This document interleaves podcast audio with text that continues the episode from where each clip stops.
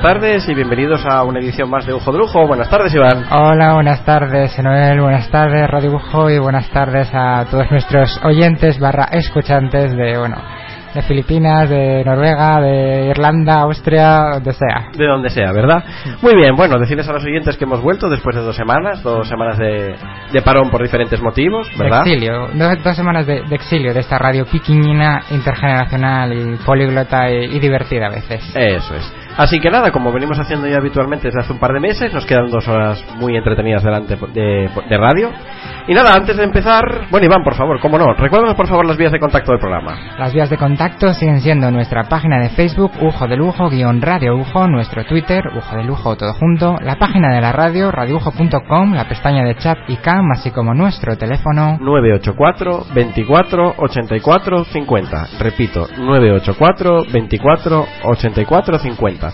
Cuéntanos, Iván, ¿qué nos traes hoy en tus múltiples secciones? Pues hoy, eh, como siempre, os traeré una pequeña agenda de los eventos más destacados de esta próxima semana en el Concejo de Mieres. También os traeré alguna noticia destacada bueno, a nivel Principado, Mieres, un poco noticias generales y creo, si nos da tiempo, que retomaré aquella sección un poco de consejos, de un poco un cajón desastre, ¿no? El, el diván diván, habíamos llamado aquella vez. Muy bien, pues yo os voy a hablar un poco de Rusia, un poco de, del país. ¿Qué sabes de Rusia? ¿Qué sé de Rusia? Muchas cosas, Iván.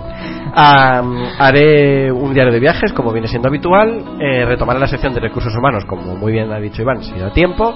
Y aparte pondremos algo, un toque de humor, a estas horas con sentido. Y antes de empezar, quiero anunciar a los oyentes que ya está abierto el campus de fútbol 2014. No sé si estabas eh, informado de ello, Iván. No, la verdad que no. Campo de fútbol eh, Hermanos Antuña, ¿vale? Para niños y niñas de, de 4 a 13 años. El primer turno es del 23 al 27 de junio, el segundo turno del 30 de junio al 4 de julio y el horario será de 10 a 5 y media. El lugar en Mieres. Eh, la inscripción son 180 euros la semana, 300 la quincena. Todas aquellas personas que se quieran informar, bueno, pones en Internet Campus de Fútbol 2014 y ahí les saldrá toda la información. Y como no, vamos a empezar como nos gusta a nosotros, como siempre, con música. Así que os vamos a dejar con este tema que hace, si no recuerdo mal, cuatro años triunfó, llamado Holy City Firefile. ¿Se, llama, ¿se dice así, Iván? Eh, parecido. Bueno, Re parecido. Relax en casa. Correcto. Os dejamos con este tema y empezamos. Hasta ahora. Hasta ahorita.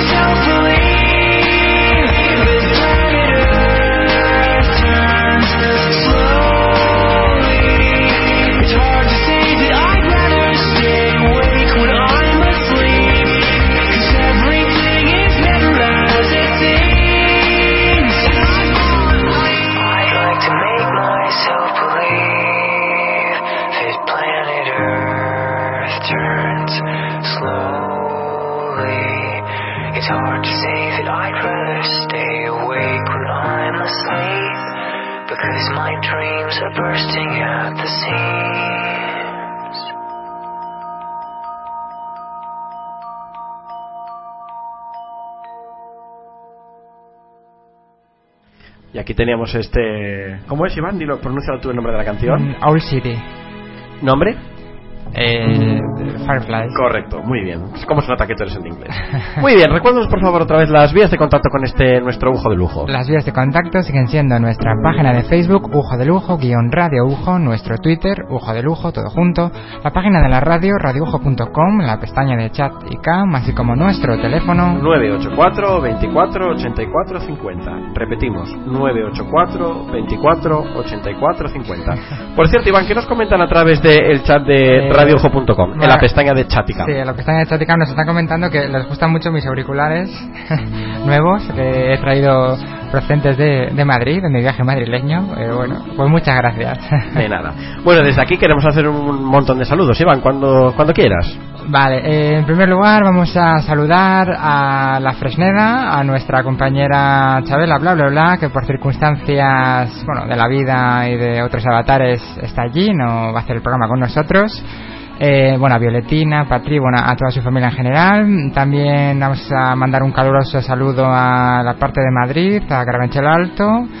Eh, no sé, ¿a quién más mandamos saludos? Pues yo quiero saludar a las Palmas de Gran Canaria, como viene Ah, siendo habitual, que nos escucha mucha gente por allí. Un saludo para Nairobi, otro para Celia, otro para Berto. Mm, Eh, también saludar. ¿A dónde más tenemos que saludar? A Figaredo. A Figaredo. A Figaredo, cómo no. A Ujo, como no. Agujo. Eh, a las cuencas de. al caudal también, ¿verdad? Sí, a Sama, Ciaño y compañía. Exacto, exacto, exacto. Y a León, A al locutor a León, de las tardes de Jaime eh, en W Radio. Mm. Muy bien, y ya que hemos hecho toda la ronda de saludos, seguro que alguno más vendrá por la tarde, vamos allá con tu sintonía.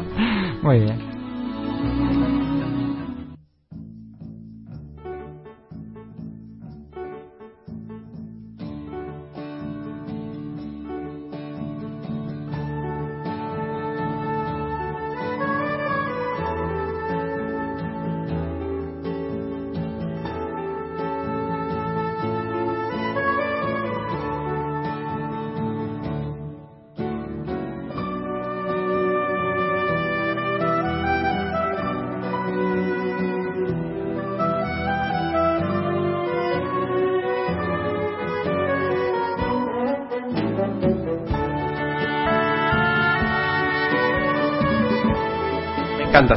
Siempre lo diré. Qué chula, sí, es muy chula. Ujú.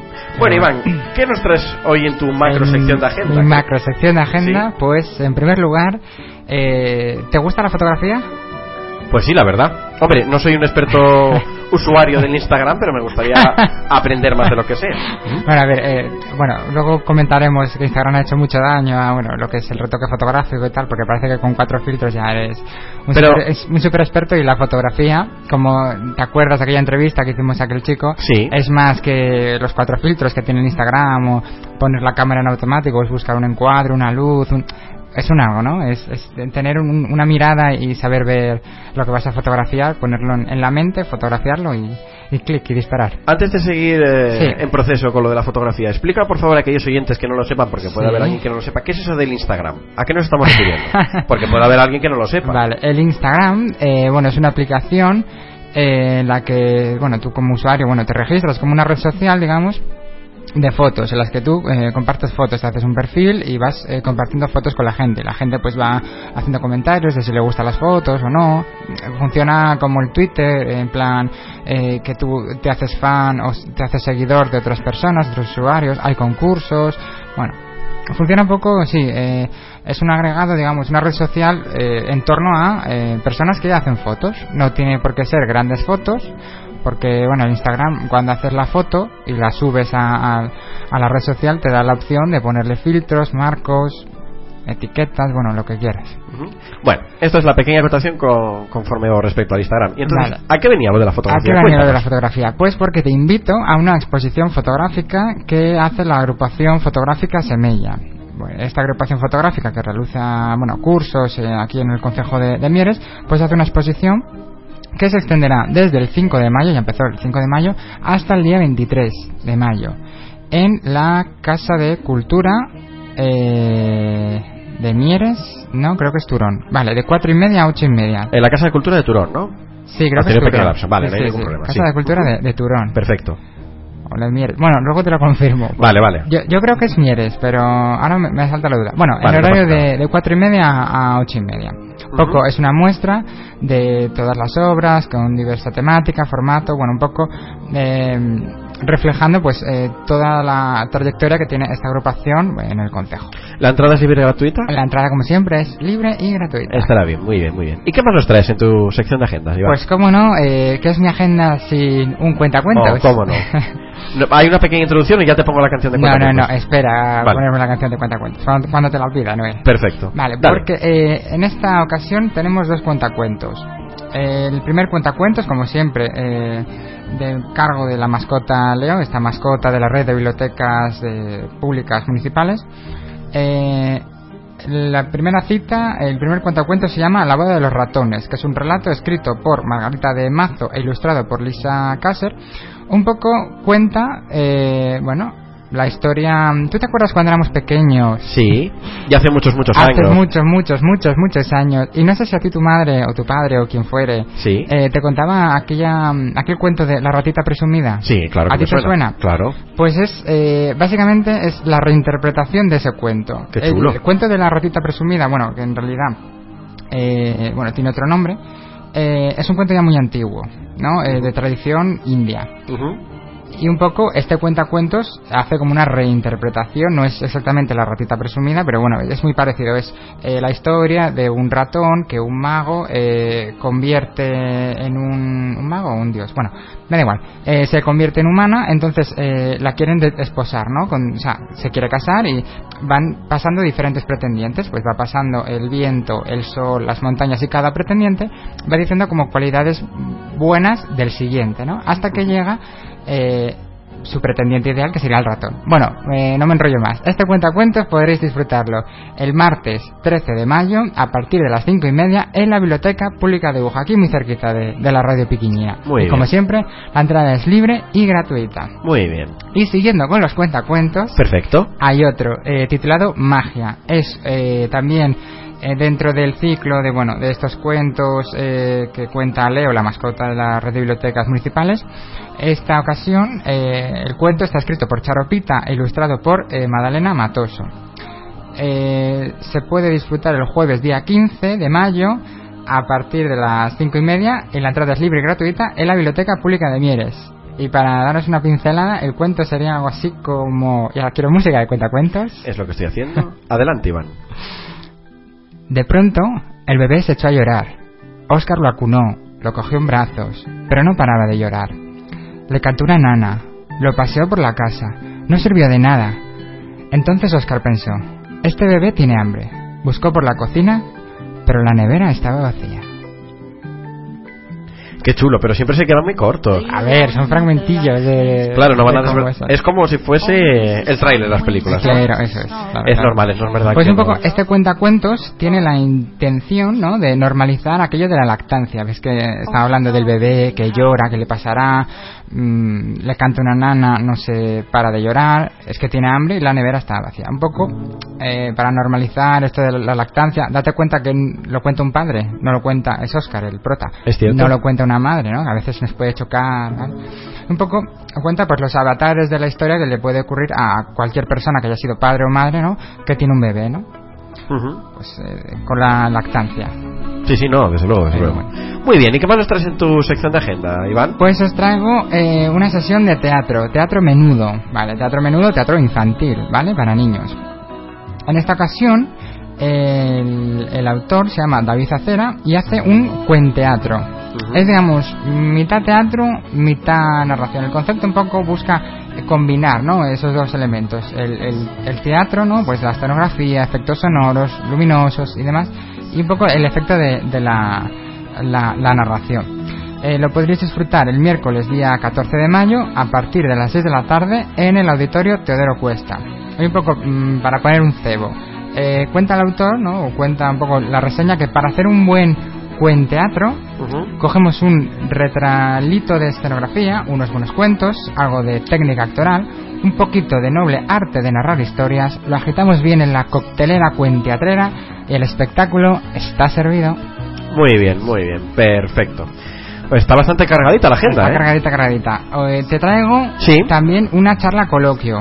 ¿Vale? Va- vamos a ponernos en nuestras gafas de biólogos moleculares, o en este caso físico, químico, ingeniero químico, medioambientales, porque es una charla coloquio sobre la eficiencia, eficiencia energética y cómo reducir el gasto energético. Será impartida por eh, Alain Mora Carrió y Paula García García, que son ingenieros químicos medioambientales que están especializados en la eficiencia eh, energética. Un poco se tratan temas de interés, mm, como puede ser eh, la certificación energética, no sé si te das cuenta que ahora los Sí, edificios tienen sí, sí, que tener la Lo de las placas solares y demás. Todo eso. Eh, también se hablará sobre la- las, las nuevas tarifas de la luz, ¿vale? Un poco la iluminación eficiente, consejos de ahorro, bueno. Pues todo esto y mucho más el miércoles 14 de mayo a partir de las 7 y media en el Ateneo de Turón. Como siempre, la entrada es libre y gratuita. Creo que no tenía ningún plan para las tardes de la semana que viene, pero creo que ya tengo Pues ya muchos. tienes muchísimos aquí en, en la cuenca de- del caudal. Muy bien. ¿Y qué más nos traes, Iván? Te traigo la presentación de un libro. No sé si eres montañero, si te gusta hacer rutas. Claro. Hombre, más me gusta más eh, hacer rutas de, De llano, ¿no? de llano, sí. De no alta montaña montaña. no soy, pero bueno. Vale, pues te traigo la presentación de un libro. El libro se titula Rutas en el macizo de Ubiña y está escrito por Toño Huerta. Toño Huerta es un geógrafo de profesión, bueno, eh, na- natural de Trubia, que compagina un poco la labor, un poco de patrimonio cultural con su pasión por la montaña. De hecho, es miembro del grupo de montaña de Las Llanes. Vale, ha tenido más libros anteriormente, eh, pero es el primero como que mm, dedica especialmente a la montaña. En este libro que nos podemos encontrar, pues un recorrido por las características un poco geográficas, naturales, culturales de, eh, de este sitio, del macizo de la Ubiña. También nos vamos a encontrar eh, rutas de hecho, hace Sí. una descripción de unas 11 rutas a modo de circuito que recorren el macizo. Y también hace como un recorrido de 95 kilómetros en BTT, un poco bueno, con descripciones, fotografías, incluso con datos eh, GPS, para que no nos perdamos. En la presentación de este libro estará acompañado por Manuel Calvo, que es el director del Parque Natural y Reserva de la Biosfera de las Ubiñas La Mesa. Jolín, qué lujo. ¿Cuándo podéis disfrutar de esta presentación, de este libro? Pues será el jueves 15 de mayo a partir de las 7 y media en el Ateneo de Turón. Como siempre, la entrada es libre y gratuita. Me encanta porque lo tienen tan bien organizado aquí en, eh, en las cuencas que eh, cada día hay una actividad diferente, con lo cual nunca te puedes perder ninguna, no se solapan. Nunca te aburres. Es un lujo, sí señor. Ojalá hubiera esto en la zona central de Asturias. Ya. Bueno, hay otras cosas. Eso es cierto. Otras cosas. Hay ciclos de cine, por ejemplo. Por ejemplo, ya que estamos, ¿podrías anunciar lo que va a ocurrir el lunes en el Teatro Filarmónica de Oviedo? Bueno, Ya lo que, lleva ocurriendo que eh, desde bueno, el lunes pasado. Como todos los años, bueno, como todos los años desde hace unos añitos aquí, se hay, va a haber un ciclo de cine italiano que, si no recuerdo mal, está organizado por la Academia Dante Alighieri, si no recuerdo mal, hablo de memoria, Sí, y será todos los lunes a partir de las 8 de la tarde en el Teatro Filarmónica. Cine italiano, es cine em, italiano con subtítulos, básicamente, para los amantes del... Dime. Nada, no, quería hacer un apunte, que bueno, teníamos aquí un pequeño problemilla técnico y al parecer solo nos estaban oyendo algunas personas, no todos, ya están todos los aparatos en funcionamiento, ya nos está oyendo todo el mundo. Así que ya que nos está oyendo todo el mundo, Iván, por favor recuérdanos las vías de contacto. Vale, eh, pues nuestras vías de contacto siguen siendo nuestra página de Facebook, Ujo de Lujo, guion Radio Ujo, nuestro Twitter, Ujo de Lujo, la página de la radio, radioujo.com, la parte de chat y cam, así como nuestro teléfono. 984 24 84 50. Por cierto, un saludo muy especial para nuestra querida Snuggle Cake, eh, que está en Southampton. Para Snuggle Cave, para Chabela, que estará escuchándonos probablemente, para su familia, para eh, Nairobi, que está en las Palmas de Gran Canaria, Sí, bueno, para todo el mundo. para Celia, para, para Berto, para todo el mundo que nos escucha desde las diferentes partes. Porque es que esto último no se había oído antes, así que por eso. Bueno, eh, Dinos, Iván. por último, te traigo. El próximo fin de semana se celebra en Turón el séptimo mercado de artesanía Valle del Turón. ¿Vale? Un poco. El parque de la Veguina de Turón, ¿te suena? Más o Sí, menos claro, dónde está? ¿cómo le va a sonar? Pues en ese parque y en el entorno de, del Ateneo, que está al lado prácticamente, pues eh, habrá eh, una exposición, bueno, una nueva edición de este mercado de artesanía. La organiza eh, una organización llamada Sotufe, Mm, bueno, y un grupo de, de vecinos de distintas asociaciones del valle.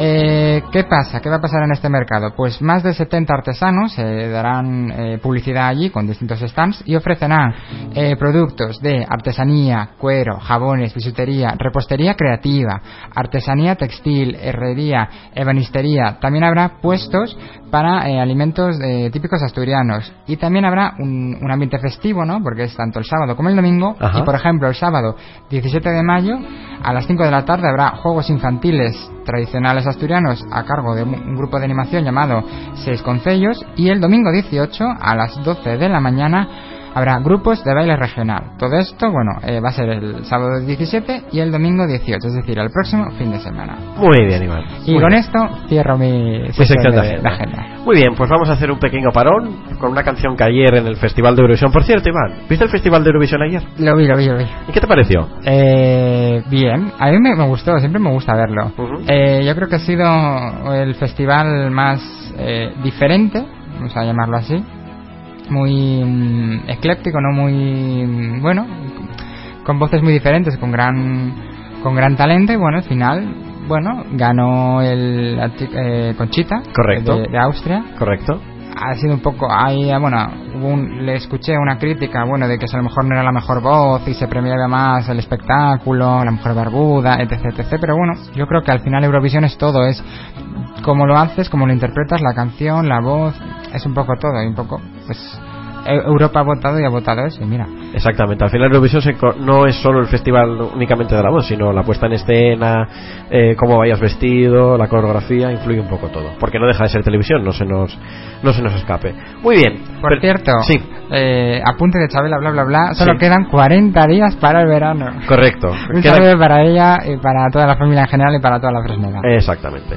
Muy bien, pues vamos a dejaros con una canción que se oyó ayer en el Festival de Eurovisión. Después os pondremos a la ganadora, Conchita. Pero antes vamos a poner una que en las eh, apuestas iba como favorita, la de Armenia. Concretamente, eh, su título es Not Alone, Nada ¿verdad. Iván? sí Pues os dejamos con Not Alone de Armenia y a la vuelta seguimos. Hasta ahora.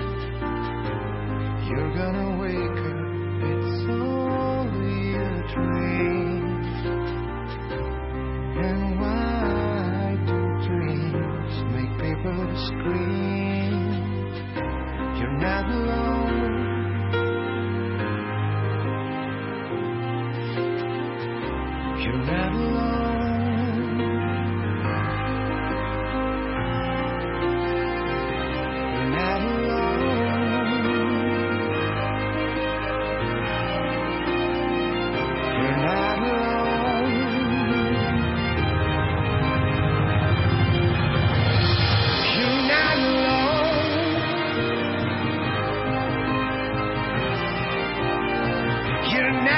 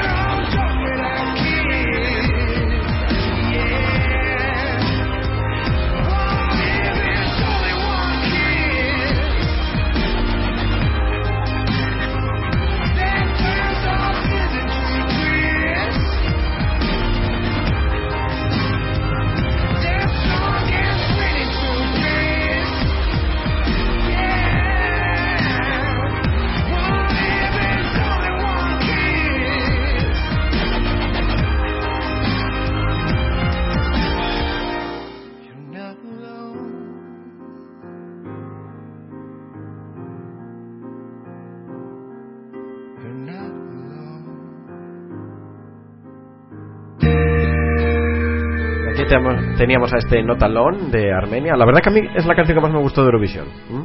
No porque fuera ya la favorita, sino porque va, es la que más me, me entusiasmó. ¿A Bueno, ti, Iván? era una de las favoritas, como bien dices. A ver, tiene como esa parte, esas rollo balada, luego se empieza a poner intenso, rollo tecno trans, va. Me gusta, me gust- bueno, me gustaron otras también. La que ganó, bueno, mm, me gustó. No, Bueno, había otras que me gustaban más, pero bueno. Como ya he dicho, Europa votó y votó eso y, y ya está, y hay que respetarlo. Correcto. que El año que viene presumiblemente será en Viena Exacto. o en algún sitio de Austria, así que nada, a esperar otro añito. Efectivamente. Muy bien, antes de proseguir, Iván, por favor, recuérdanos las vías de contacto del programa. Pues las vías de contacto siguen siendo nuestra página de Facebook, Ujo de Lujo, guion Radio Ujo, nuestro Twitter, Ujo de Lujo, todo junto, la página de la radio, radioujo.com, la pestaña de chat y cam, así como nuestro teléfono. 984 24 84 50. Por Repetimos, 984 24 84 50. Dinos, Iván. Por cierto, quiero precisar que la exposición fotográfica, esa que era del 5 al 23 de mayo, es en el Ateneo de Turón. Perfecto, así Vale. que es cinturón. De 4 y media a 8 y media, del 5 de mayo al 23 de mayo. Saludar a toda la gente que está en el chat, que tenemos bastante gente conectada. Un saludo para todos ellos. Ya sabéis que aquellos comentarios que se puedan decir se dirán en, en directo sin ningún problema. Y ahora, sin más dilación, nos vamos de viajecito. ¿A dónde nos íbamos hoy, Iván? A ver si estás atento. Tic tac, tic tac, tic tac. Eh, a Rusia. Muy bien, vamos allá con mi sintonía.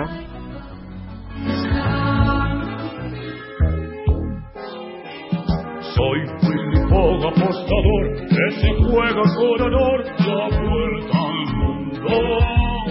Aventurero y gran señor, jugador y casi siempre ganador. Aquí estoy, soy Rigodón. Y así el campeón. Yo soy Romy, dulce y fiel,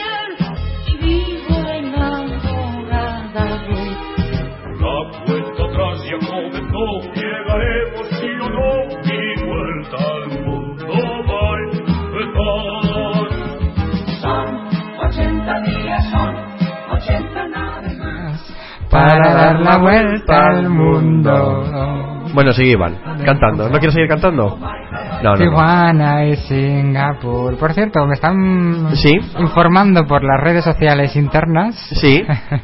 Eh, bueno, me están haciendo una pequeña crítica de, de Eurovisión. Cuéntanos, cuéntanos esa pequeña crítica. Eh, pequeña crítica. Bueno, que ha sido el mejor show eh, en años. También doy Eso es cierto, eso es cierto. Ha sido un, show muy guapo, muy precioso. Eh, bueno, la canción favorita de nuestra escuchante, un poco la, la holandesa. Ajá. Porque le recordaba un poco a, a Police. ¿Te acuerdas de la holandesa? Que eran aquellos dos chicos cantando rollo country que quedaron Sí. segundos. si no Correcto, me equivoco. correcto. Vale. Los del Eh, accidente de, de las carreteras. Sí, correcto. Co- Conchita, que fue la chica que ganó, la, la representante de Austria, que le gustó mucho pues, como cantó, como interpretó. También hay que decir, y es verdad que se decía, eh, que parecía casi un himno al- a, las eh, sintonías de las películas de James Bond. Correcto. Eso es cierto. Y la verdad que estuvo como, aunque sea original, ¿no? Armenia, por supuesto, eh, le encantó. Y la española, que no hemos hablado de, de Ruth. Es verdad. eh, la española de la de eh, Rain, eh, Dancing, in the Rain. in the Rain. Muy buena interpretación, a mí me gustó. Y el puesto, en un décimo puesto, yo creo que un puesto merecido. A ver, eh, del top ten, evidentemente sí. A lo mejor que sí, que podía quedar más arriba, que podía quedar la primera, vale, pero bueno, eh, después habrá gente que critique que cantó en inglés, cantó en, castellano. Bueno, yo creo que cantó la parte en castellano, cantó la, cantó la parte en inglés. Eh, la, el rollo, un poco el motivo de llevar a Ruth era un poco porque era conocida también en el ambiente inglés, porque había participado en un concurso de, de allí. De hecho, Y también. después ya vemos lo que pasó con las votaciones de Reino Unido. Pero bueno, también se hizo. Bueno, le, le dieron cinco puntos, que tampoco estaba nada mal. Yo creo que eh, fuimos votados, o España fue votada por muchos muchos países, eso es, es de merecer. Eso es cierto. Eh, yo también lo que me fijé en la gala es que cada vez que, bueno, en la actuación de Rusia o cada vez que se le daba algún punto a Rusia, había como ese pequeño bucheo, seguramente por el conflicto este que hay Rusia, Ucrania, bueno, etcétera, ¿no? Pero bueno. Eh, Yo también saco otra lectura de esos abucheos. Puede ser por eso y también por las eh, políticas duras que está o lo que está- parte, aparte, en lo de determinados colectivos homosexuales y demás que bueno que no está muy bien visto ahí en Rusia no y todo lo que ha pasado últimamente Nos comenta también por el chat un poco que, Sí. eh, bueno, nos comenta un oyente escuchante un poco que la gente pues puede estar enfadada porque la canción favorita no ganó, qué pasó, qué tal. Que realmente es un show, ¿no? Lo que decíamos, es, es el conjunto, es la canción, eh, la voz, es eh, la interpretación que también tiene mucho peso. A lo mejor no como hace unos años, pero ahora sí que tiene mucho peso lo, de- lo de la puesta en escena, ¿no? correcto Y realmente Conchita lo hizo bien. eh, y bueno, luego estará la gente que diga que es todo politiqueo. Mm, sí, a ver, es cierto, porque también los países se votan entre ellos. O sea, eh, viene sabido que los nórdicos se votan entre ellos, los del este se votan entre ellos. Y nosotros, como, o sea, no sé qué nos pasa, o no sé qué le pasa a España. Portugal no nos votó, Francia no recuerdo si nos votó, creo que se nos votó con muy poco. Así que Hmm. tampoco es. eso es cierto eso es cierto. Bueno, pero bueno por lo menos no hemos hecho tanto ridículo como Francia ¿Mm? que solo tiene dos puntitos, así que en ese sentido, oye, hay que darse por, por satisfechos, como dice el otro. Bueno, ya sin más dilación nos metemos en la harina. ¿Qué te parece, Iván? Muy bien, venga. En Vamos a la hablar un poquito de. Rusia. Así a bote pronto, ¿qué te ¿Qué- suspira Rusia? ¿Qué sabes de Rusia? ¿Qué, qué me suspira Rusia? Mm. ¿Qué, qué me inspira? Sí, Eh, mucho frío. Sí. eh, vodka. sí. Y desierto, pero de- desierto frío. Vamos allá con ello. Dice, Rusia es el país más extenso del mundo. Ahí es donde yo quería llegar, Iván. Y su territorio se extiende a lo largo de los dos continentes, Europa y Asia, aunque se considera un país europeo. Rusia es un impresionante país que encandilará a todos los viajeros, tanto por sus bellos paisajes de playas, lagos y montañas, como por sus impresionantes ciudades cosmopolitas y su importante arquitectura y cultura. Bien, el nombre oficial de Rusia, Iván, ¿sabrías decirnos qué es? ¿Una república, una democracia, una federación? Eh, Tic-tac, tic-tac, tic-tac. Federación. Correcto, la Federación Rusa. ¿Los idiomas que se hablan en Rusia, Iván? Eh, ruso. Ruso, tártaro, ucraniano y bielorruso, Ah, bueno. cuya capital es... Eh, Moscú, Moscú. Correcto. Iba a decir Sa- San Petersburgo. No, San Petersburgo no. De ahí es donde sale el tren este, el, eh, ¿cómo es? El, El el que atraviesa todo Rusia. Orient Eh, Express. Sí, correcto, eso es. Eh, la moneda rusa, Iván. El rublo. Muy bien. El rublo ruso. Tiene una extensión de 17 millones de kilómetros cuadrados. 17 millones de kilómetros cuadrados, casi nada. Casi nada, perdón.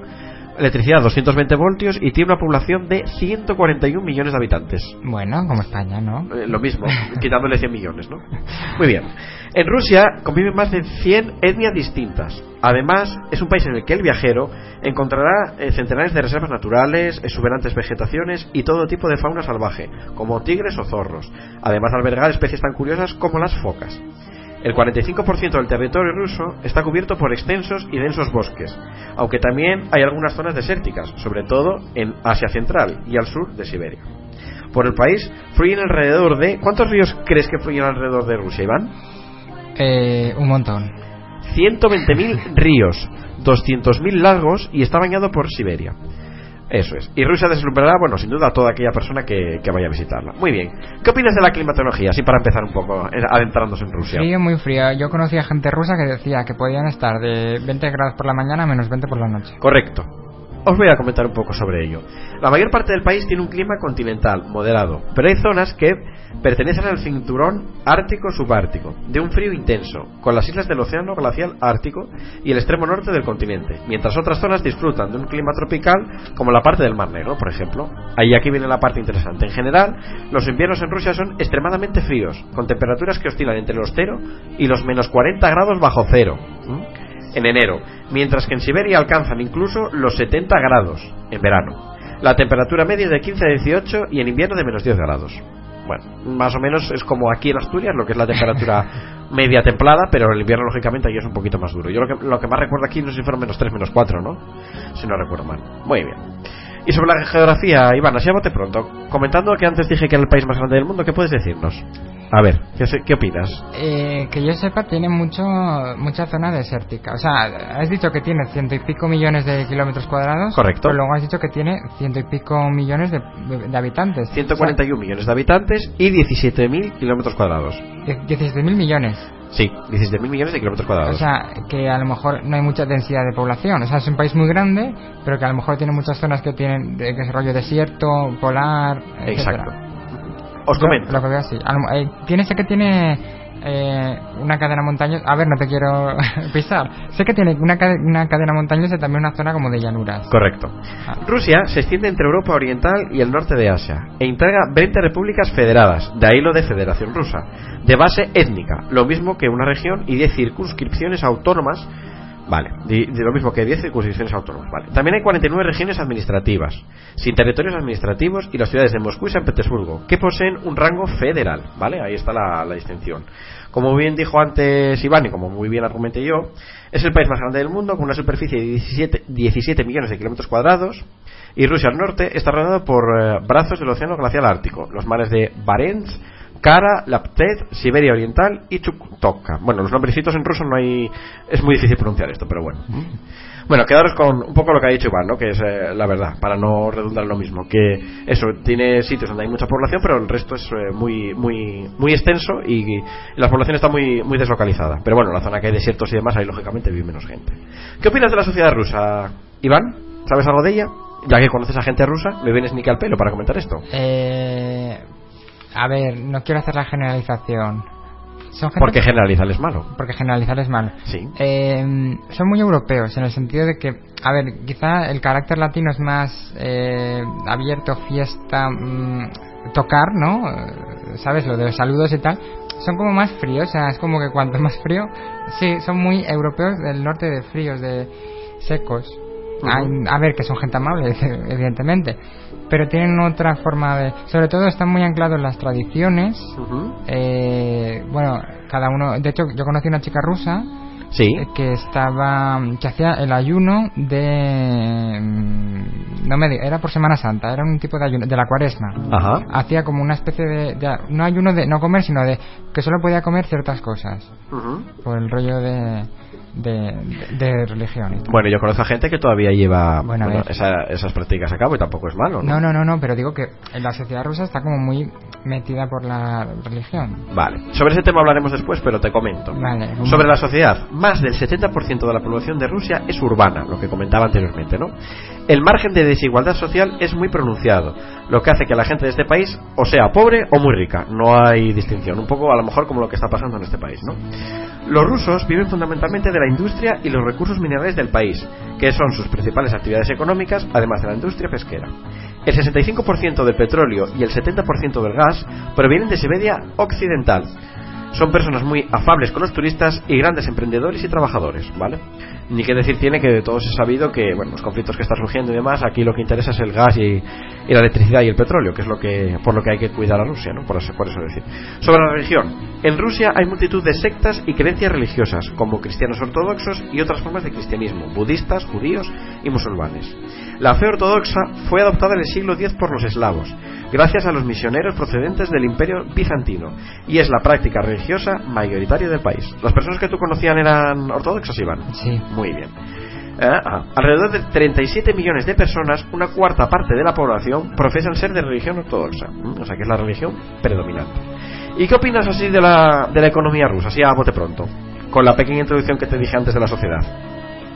Eh, ¿Sí? Yo creo que no lo sé ciencia cierta. O sea, creo que hay, mm, o sea, como tú bien dices, gente muy rica, gente muy pobre, que a lo mejor eh, las eh, no sé de lo que pueden vivir, del gas, petróleo, pero también tienen ganadería e industria, ¿no? Correcto, vas por muy, por muy buen tiro. Rusia es un gran productor de trigo, cebada, aveno y centeno, además de oleaginosas, patata, hortalizas, maíz, mijo, legumbres, manzanas, peras y cereales. La principal ocupación de la población del norte de Rusia es la cría del reno. La industria pesquera rusa es una de las mayores del mundo, ya que el pescado es una importante parte de la dieta rusa. La minería es el sector más importante de la economía del país y aporta el mayor número de productos de exportación, casi el 51% en el caso de combustibles y el 9% en los minerales y metales. Los recursos minerales predominantes son el hierro, el cobre y el níquel. La producción industrial está muy diversificada, desde sencillos utensilios, instrumentos y equipamiento informático hasta maquinaria industrial de todo tipo, como material de transportes, comunicaciones, equipamientos para minería, etcétera, etcétera, etcétera. De hecho, aquí lo que se decía con todo el. Bueno, cuando se cerraron las minas, etcétera, era que como que salía más barato importar eh, Correcto. el carbón desde Rusia que extraerlo desde aquí. desde Asturias. Correcto, porque aquí había que poner no sé qué aditivos para que se pudiese quemar mejor y de allí salía más, más puro. Es cierto, es cierto. Eso que tú dices está muy bien. ¿Y qué crees que te voy a contar sobre Moscú, Iván? Sobre la capital. Eh, que es una ciudad Sí. de, de zares Sí. imperiales. Eh, bonita, tiene monumentos, tiene cosas. El Kremlin, la Plaza Roja, todo esto. Muy bien. Moscú es la capital de Rusia y destaca por su gran oferta cultural. Es la ciudad más grande del país, ya que tiene una población de más de 8,5 millones de habitantes, o sea, casi dos veces Madrid. El núcleo histórico de la ciudad lo preside el Kremlin, que es una gran fortaleza, y el punto donde empezó a construirse la ciudad en 1147. Las murallas del Kremlin albergan el palacio presidencial y varias iglesias, torres, palacios y monumentos de gran valor. Entre las iglesias destacan la de la Ascensión, la del Arcángel y la de la Anunciación, que sobresale por su elegancia y sus cúpulas doradas. También destaca el Palacio de Armenia y el Cañón Zar. La Plaza Roja es otro punto emblemático de Moscú, donde se alza la iglesia de San Basilio, el mausoleo de Lenin y la iglesia de Kazán.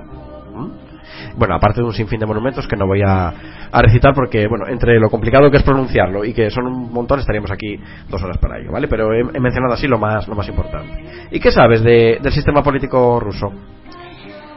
Eh, ¿Sí? Iba a decir, es una democracia. Yo creo que Sí. sí. a ver, Una falsa democracia, ¿no? con, eh, con muchas comillas. Exacto. Eh, bueno, sé que ahora está Putin. Exacto. Eh, me acuerdo de, de Boris Yeltsin. Correcto.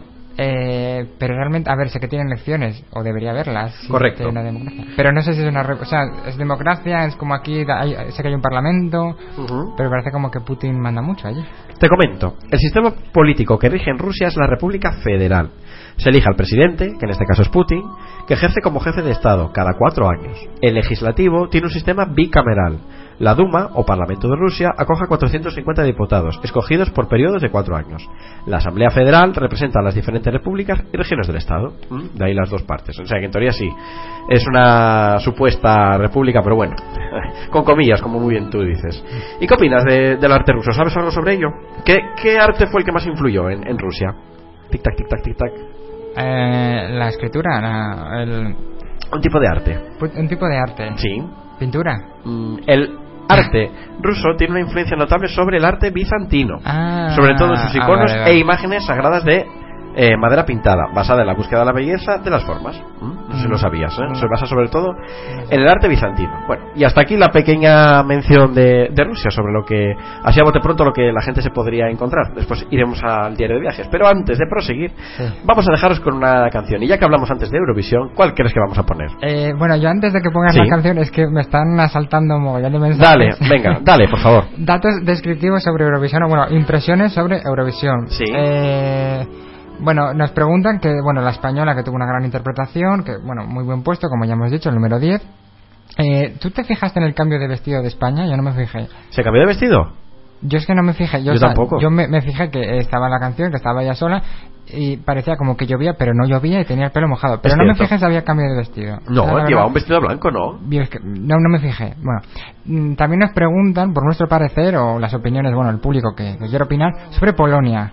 No sé si te acuerdas de Polonia, eh, que eran aquellas chicas tan festivas, vamos a Ah, llamarlas, sí, las que estaban lavando la ropa de una manera un poco y sugerente. haciendo mantequilla, sí. Bueno, pues a nuestra oyente escuchante no le gustó mucho, porque bueno, le parece un poco horroroso, es el término que emplea. Bueno, Eh, datos eh, estadísticos, descriptivos. Eh, 180 millones de personas que ven, que ven, bueno, que vieron Eurovisión, que incluso se ve desde Australia. De hecho, hicieron un pequeño guiño en una semifinal de, bueno, que Australia es eh, un país que tiene mucho arraigo la tradición de ver Eurovisión, pero claro, evidentemente, como no está dentro de Europa, y voy a poner muchas comillas, aunque no se vea en la radio, eh, no puede participar. Digo esto porque, bueno, países que no pertenecen a Europa sí compiten. Israel es cierto. por ejemplo, es o cierto. otros. Pero bueno. Eh, 11.000 personas que vieron el show ahí en directo eh, desde el pabellón de Copenhague y un dato, Austria, que fue el país ganador con su re- representante Conchita, no ganaba desde el año 1966. Muy bien, Iván, así te veo, súper documentado y eurovisivo. Bueno, yo sé el nombre de, de la cantante, que es Conchita, Conchita. pero el nombre de la canción no la sé y no lo sabría pronunciar, así que te dejo el honor de pronunciar el nombre. ¿La Eh, sabes? Rise Like a Phoenix. Correcto, muy bien. Pues os dejamos con la canción ganadora de Eurovisión 2014, Rise Like a, a Phoenix. ¿Lo he dicho bien? Sí, que no es esta la que está sonando, ¿eh? Yo lo sé, esta es la que me gusta a mí. Esta y la a la vuelta continuamos. Hasta ahora. Hasta ahorita.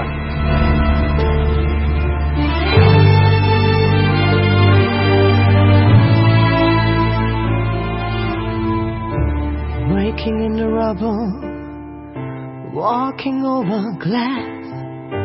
Neighbors say we're trouble. Well, that time has passed. Peering from the mirror, no, that isn't me. A stranger getting nearer. Who can this person be? You wouldn't know me at all today. From the fading light of life,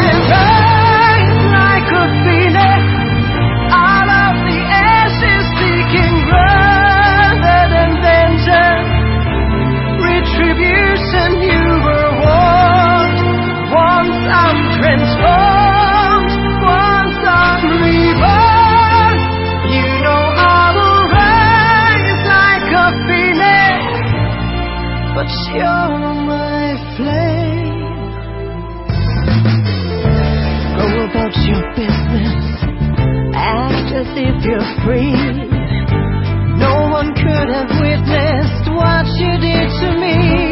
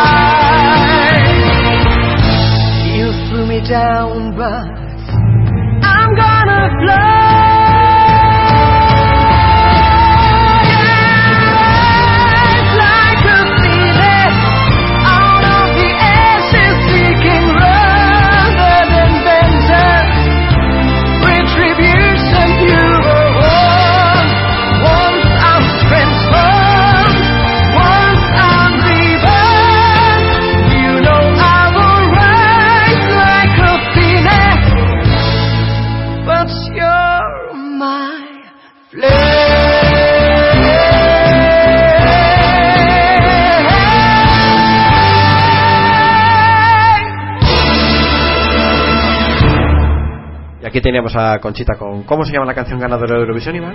Rise Like a Phoenix. Muy bien. ¿Qué te ha O sea, parecido? En plan, elevate como un fénix. ¿Qué te ha parecido? Renace como un fénix. Eh, bueno, es una canción que es como un himno, tiene como esa parte de James Bond. A mí, a ver, no me disgusta.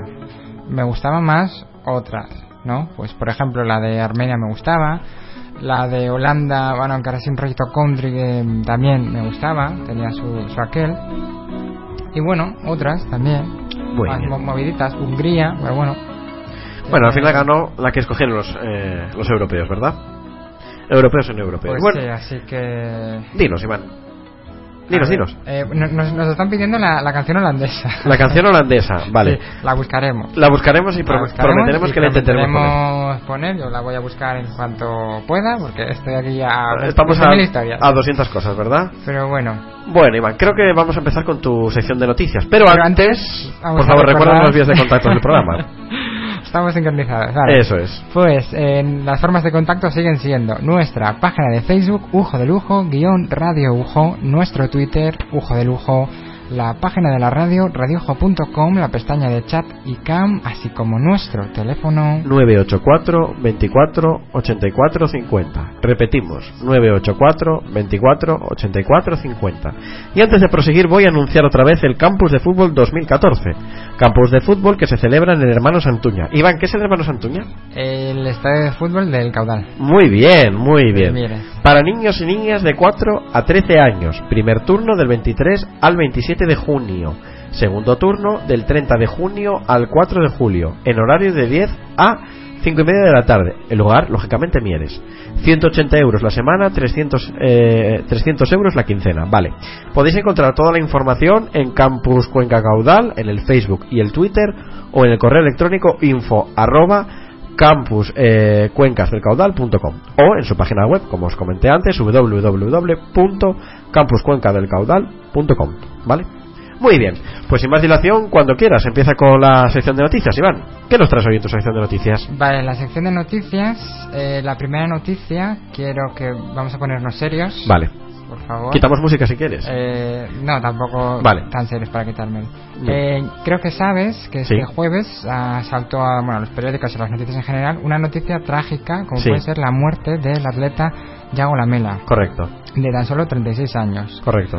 Eh, bueno, un poco Asturias llora un poco la muerte de este atleta, que sabes que fue un plusmarquista muy jovencillo, hacia por el Correcto. año 99, me parece, 98, 99 Ujú. eh, que estaba ya retirado de la, de la vida deportiva, pero que, bueno, afrontaba, estaba, se estaba entrenando para mm, retomarlo, ¿no? Eh, el Ayuntamiento de Avilés, de donde Yago Lamela era natural, le hizo un, un homenaje, de hecho hicieron una, bueno, el funeral se celebró en la más eh, estricta, bueno, intimidad, bueno, por, por petición de, de la familia, e incluso se decretó un día de, de luto oficial. También la alcaldesa declaró que, eh, bueno, es- esperan, proponen eh, más actos de, de homenaje, como puede ser dedicarle una calle al, al, al atleta. Eh, la noticia saltaba el jueves, también, bueno, fue como muy inesperado para todos, porque, bueno, eh, hacía mucho tiempo que se le había perdido la pista a, a Yago Lamela y, bueno, despertarnos, o bueno, el jueves, enterarnos de esta noticia fue como... Sí, un shock, ¿no? En primera instancia se habían dicho que si se había suicidado, etcétera, etcétera. Sí. Pero al final creo que se dictaminó que fue por un infarto, ¿no? Que no Sí, fue por causa de por que... un ataque al corazón. ¿no? Correcto. No se sabe muy bien, pero bueno. Eh, también trascendió a la prensa un comunicado en el que agradecían un poco todo el, el apoyo, todas las condolencias, pero bueno, que era un momento mm, difícil para ellos, que bueno, que asumiéramos, que entendiéramos su dolor. Lógico. Así que desde aquí eh, un saludo y un abrazo fuerte y nuestro más sincero pésame para los familiares del atleta. Un fuerte abrazo para los familiares de, de Iago Lamela desde esta radio pequeñina, intergeneracional y políglota. Vale, nos comentan, que eso también tenía la noticia, que la ceremonia al final fue pública, la del entierro. ¿Al final fue pública? Sí. Ujú. Se- supongo que sería en Avilés, ¿no? Sí, yo leí el comunicado en el que a- anunciaban que iba a ser eh, un evento privado, pero al final sí es verdad que se rumoreaba, se decía que a lo mejor lo iban a hacer un poco público para que todo el mundo de la localidad, bueno, todo el mundo que fuese fan un poco del atleta se despidiera. Como, bueno, pasó ah, más recientemente, ¿no? Pues como en el antiguo presidente Adolfo Suárez, etcétera, etcétera, etcétera. Vamos a dejar esta canción un segundito de fondo y seguimos, ¿vale? Todavía quiero que vuelva porque le guardo mi amor. Flor de la alegría puesta en tu corazón. Yo la riego todos los días y le pregunto la razón. Todavía quiero que vuelva porque le guardo mi amor. Porque le guardo mi amor. Descanse en paz, Yam- eh, Iago Lamela. Y nada, tenemos que seguir con el ritmo habitual de la vida. Desde aquí, bueno, ya que estamos en este tipo de noticias, también decirles a aquellas personas que han perdido a, a esos eh, adolescentes en aquel accidente de autobús de Badajoz, si no recuerdo mal, ¿verdad, Iván? Sí, sí, sí. Eh, bueno, ¿qué les podemos decir? Nosotros vivimos algo aquí parecido cerquita de Ujo hace cosa como de unos cuantos años, no me acuerdo cuánto fue, ¿no? Con aquellos scouts que venían de, de Castilla-León, si no recuerdo mal. Eh, los scouts eran de, sí, Gijón. de Gijón. De hecho, eh, eran de- del grupo San Miguel, de Gijón. Yo Vale. les conozco. A nosotros también nos ha tocado algo de eso y bueno, eh, nada, yo de aquí ya me acuerdo que estaba en el colegio además y me acuerdo que, bueno, como se decretaron, creo que fue un día de luto en Asturias, ¿no? que no se fue a las clases por el accidente que ocurrió. Pues nada, ¿qué podemos decir ante este tipo de circunstancias? ¿no? Que, que hay que seguir, que estas cosas a veces pasan y que, que mientras eh, esas personas queden en nuestra memoria y en nuestros recuerdos para lo bonito, siempre seguirán vivas. ¿Mm? Eso pienso yo. Y no sé qué más. Eh, Iván, adelante. Sigue con la sección de noticias. Vamos a, a variar un poco el ritmo. Vamos a intentar cambiar un poco el tema. Sí. Y esta vez eh, se trata de una noticia local y es que el alcalde de Mieres, Sí. eh, Aníbal Vázquez, Anda, Aníbal se llama, mira. Sí, Aníbal Vázquez se llama, de, Muy bueno, de- del grupo de, de Izquierda Unida, se reincorpora. Ajá. Dice declaraciones, ya estoy curioso, ¿no? Para, para volver a, a la política. El anuncio lo ha hecho una de bueno, las representantes del grupo de Izquierda Unida en uno de los de las sesiones, bueno, Beatriz González, un poco en el inicio de un bueno, un pleno que tuvo el ayuntamiento en el que anunciaban que eh, volvería el alcalde a sus funciones, que estaba muy animado. El alcalde Aníbal Vázquez, sabes que se había ido hace unos meses de, de la alcaldía por problemas de salud, pues vuelve con fuerzas renovadas para retomar su puesto como, como alcalde Muy del bien. consistorio mierense. Muy bien, oye, ¿no? Perfecto. Pues muy bien. Venga. ¿Y qué más nos traes en tu sección de noticias, Iván? Eh, seguimos con una noticia de esas que me gustan a mí, medioambientales. Ajá. Perfecto. Que no sé si sabes mm, Dinos. que la Organización Mundial de la Salud señala que Oviedo y Gijón superan en contaminación a Madrid. Lo sabía. Inclusive sé que Lugones, que es la ciudad o pueblo donde yo resido, Sí. creo que es el pueblo con más contaminación de toda Asturias. Joder, pues, Pero eso tiene también su explicación. Hay que decir que Lugones es una zona en la cual tenemos varios eh, polígonos ah, al lado. Asipo, Sí. Silbota, el Parque Tecnológico de Asturias. Bueno, pero no, no tenéis tan, a ver, no tenéis tanta industria como puede ser Avilés. A ver, bueno. Que tiene una industria potente. Pero casualmente somos el pueblo con mayor contaminación de toda Asturias, ya, ya, ya ves. Entonces, Bueno. pero lo tenemos que llevar así. Bueno, dinos, que no te quiero pisar tampoco la noticia. Vale, el estudio, ¿vale? De la Organización Mundial de la Salud, eh, bueno, es un estudio que hace público un poco eh, analizando todas las ciudades a nivel mundial. eh, y se basa en lo que bueno en lo que se llaman partículas contaminantes PM 2.5 también llamadas partículas finas Eh, la Organización Mundial de la Salud establece que un nivel razonable sería 10 miligramos de estas partículas por metro cúbico. Pues bien, Oviedo y Gijón, ambas por igual, tienen una media de 12 partículas Sí. finas. Eh, Madrid tiene 11, o sea, tampoco es tanta, tanta, tanta la diferencia, pero bueno, destaca, ¿no? Que parece como que Madrid, una ciudad más grande, más, más, eh, bueno, tiene más población, tiene más tráfico, a lo mejor tiene, seguramente tiene más industria, pues eh, tenga más, eh, esté menos, su aire esté menos contaminado que el aire de, de Oviedo y Gijón. El estudio también habla de otras ciudades y dice que, por ejemplo, eso te va a interesar, eh, ciudades como Las Palmas o. Recife tienen eh, un ambiente más limpio frente a otras eh, poblaciones como la línea de la Concepción o bueno, otros. Eh, con mayores niveles de polución eh, que, que Oviedo y Gijón, hay otros como pueden ser Barcelona, Sí. Sevilla, Valencia, Bilbao, Burgos, Granada, Jaén, Logroño o Pamplona. Muy Y con menores, eh, cabe destacar pues ciudades como Alicante, Badajoz, Cáceres, Palma de Mallorca o San Sebastián. Muy bien. ¿Te suena esta canción que estoy poniendo de fondo? El arrebato. No. Pues A ver. No, es el arrebato. El barrio. ¿Y cuál es la canción? Hombre, ¿cómo no puedes saber esta canción, Dios mío? Nos vamos para Madrid. Correcto. Muy bien. Bueno, Iván, llega tu momento. Te dejo. Son las 5 de la tarde, las 4 en Canarias y, ¿Y? en Reino Unido ¿Y dónde más? Y en Canarias. Eso, en las maravillosas Islas Canarias. Correcto. Muy bien, bienvenidos a todos aquellos oyentes que hayan sintonizado la radio. Bienvenidos a Un Jo de Lujo en esta segunda parte del programa. Aquí estamos Iván y Enoel, o Enoel e Iván, haciendo este Un Jo de Lujo semanal después de dos semanitas, ¿verdad, Iván? ¿Mm? Sí, la, la verdad que apetecía. Es- Estaba yo en Madrid. Eh, Y echabas algo de menos, ¿verdad? Echaba yo algo de menos los, los domingos así, bueno, compartiendo contigo la tarde, con Chabela, con, bueno, con todos nuestros oyentes, barra escuchantes de todas las partes de- del país, incluso de Del mundo. parte del extranjero. Correcto, correcto. Muy bien, nos habíamos quedado en que estabas hablando de la polución, Madrid, Oviedo, Gijón. ¿Y qué nos estabas hablando sobre esa noticia? Cuéntanos. Bueno, hablaba que la Organización Mundial de la Salud ha sacado un estudio en el que destaca que Oviedo y Gijón son ciudades que tienen Sí. más contaminación que otras ciudades grandes como puede ser Madrid. Perfecto. Terminada esta noticia, tengo otra noticia también de corte medioambiental, si me dejas. Por supuesto. Quitamos la del barrio, sí. Me gustan esto. Sí. Eh, y vale, voy a darte pistas. Dame ¿vale? Para que ah, veas un poco por dónde van los tiros, dónde quiero ir. Perfecto. Eh, bueno, pistas una adivinanza. Eh, Zumba, son amarillas y van de, bueno, amarillas, y van de flor en flor. ¿Qué son? Avispas, abejas. Abejas. Muy bien. Eh, como sabes, si no te lo digo, eh, la población de abejas está disminuyendo. Sí, eso lo, lo- lo había oído, sí. Vale, pues la disminución de las abejas, aunque a la gente que no nos gustan las abejas, que hay que miedo que nos pican, nos puede parecer una noticia positiva, es una noticia negativa porque las abejas que van de flor en flor polinizan, ¿vale? Entonces, ¿Por qué esa acritud con lo de flor en flor? a ver, Pregunto. lo digo desde el cariño y el respeto. Vale, perfecto.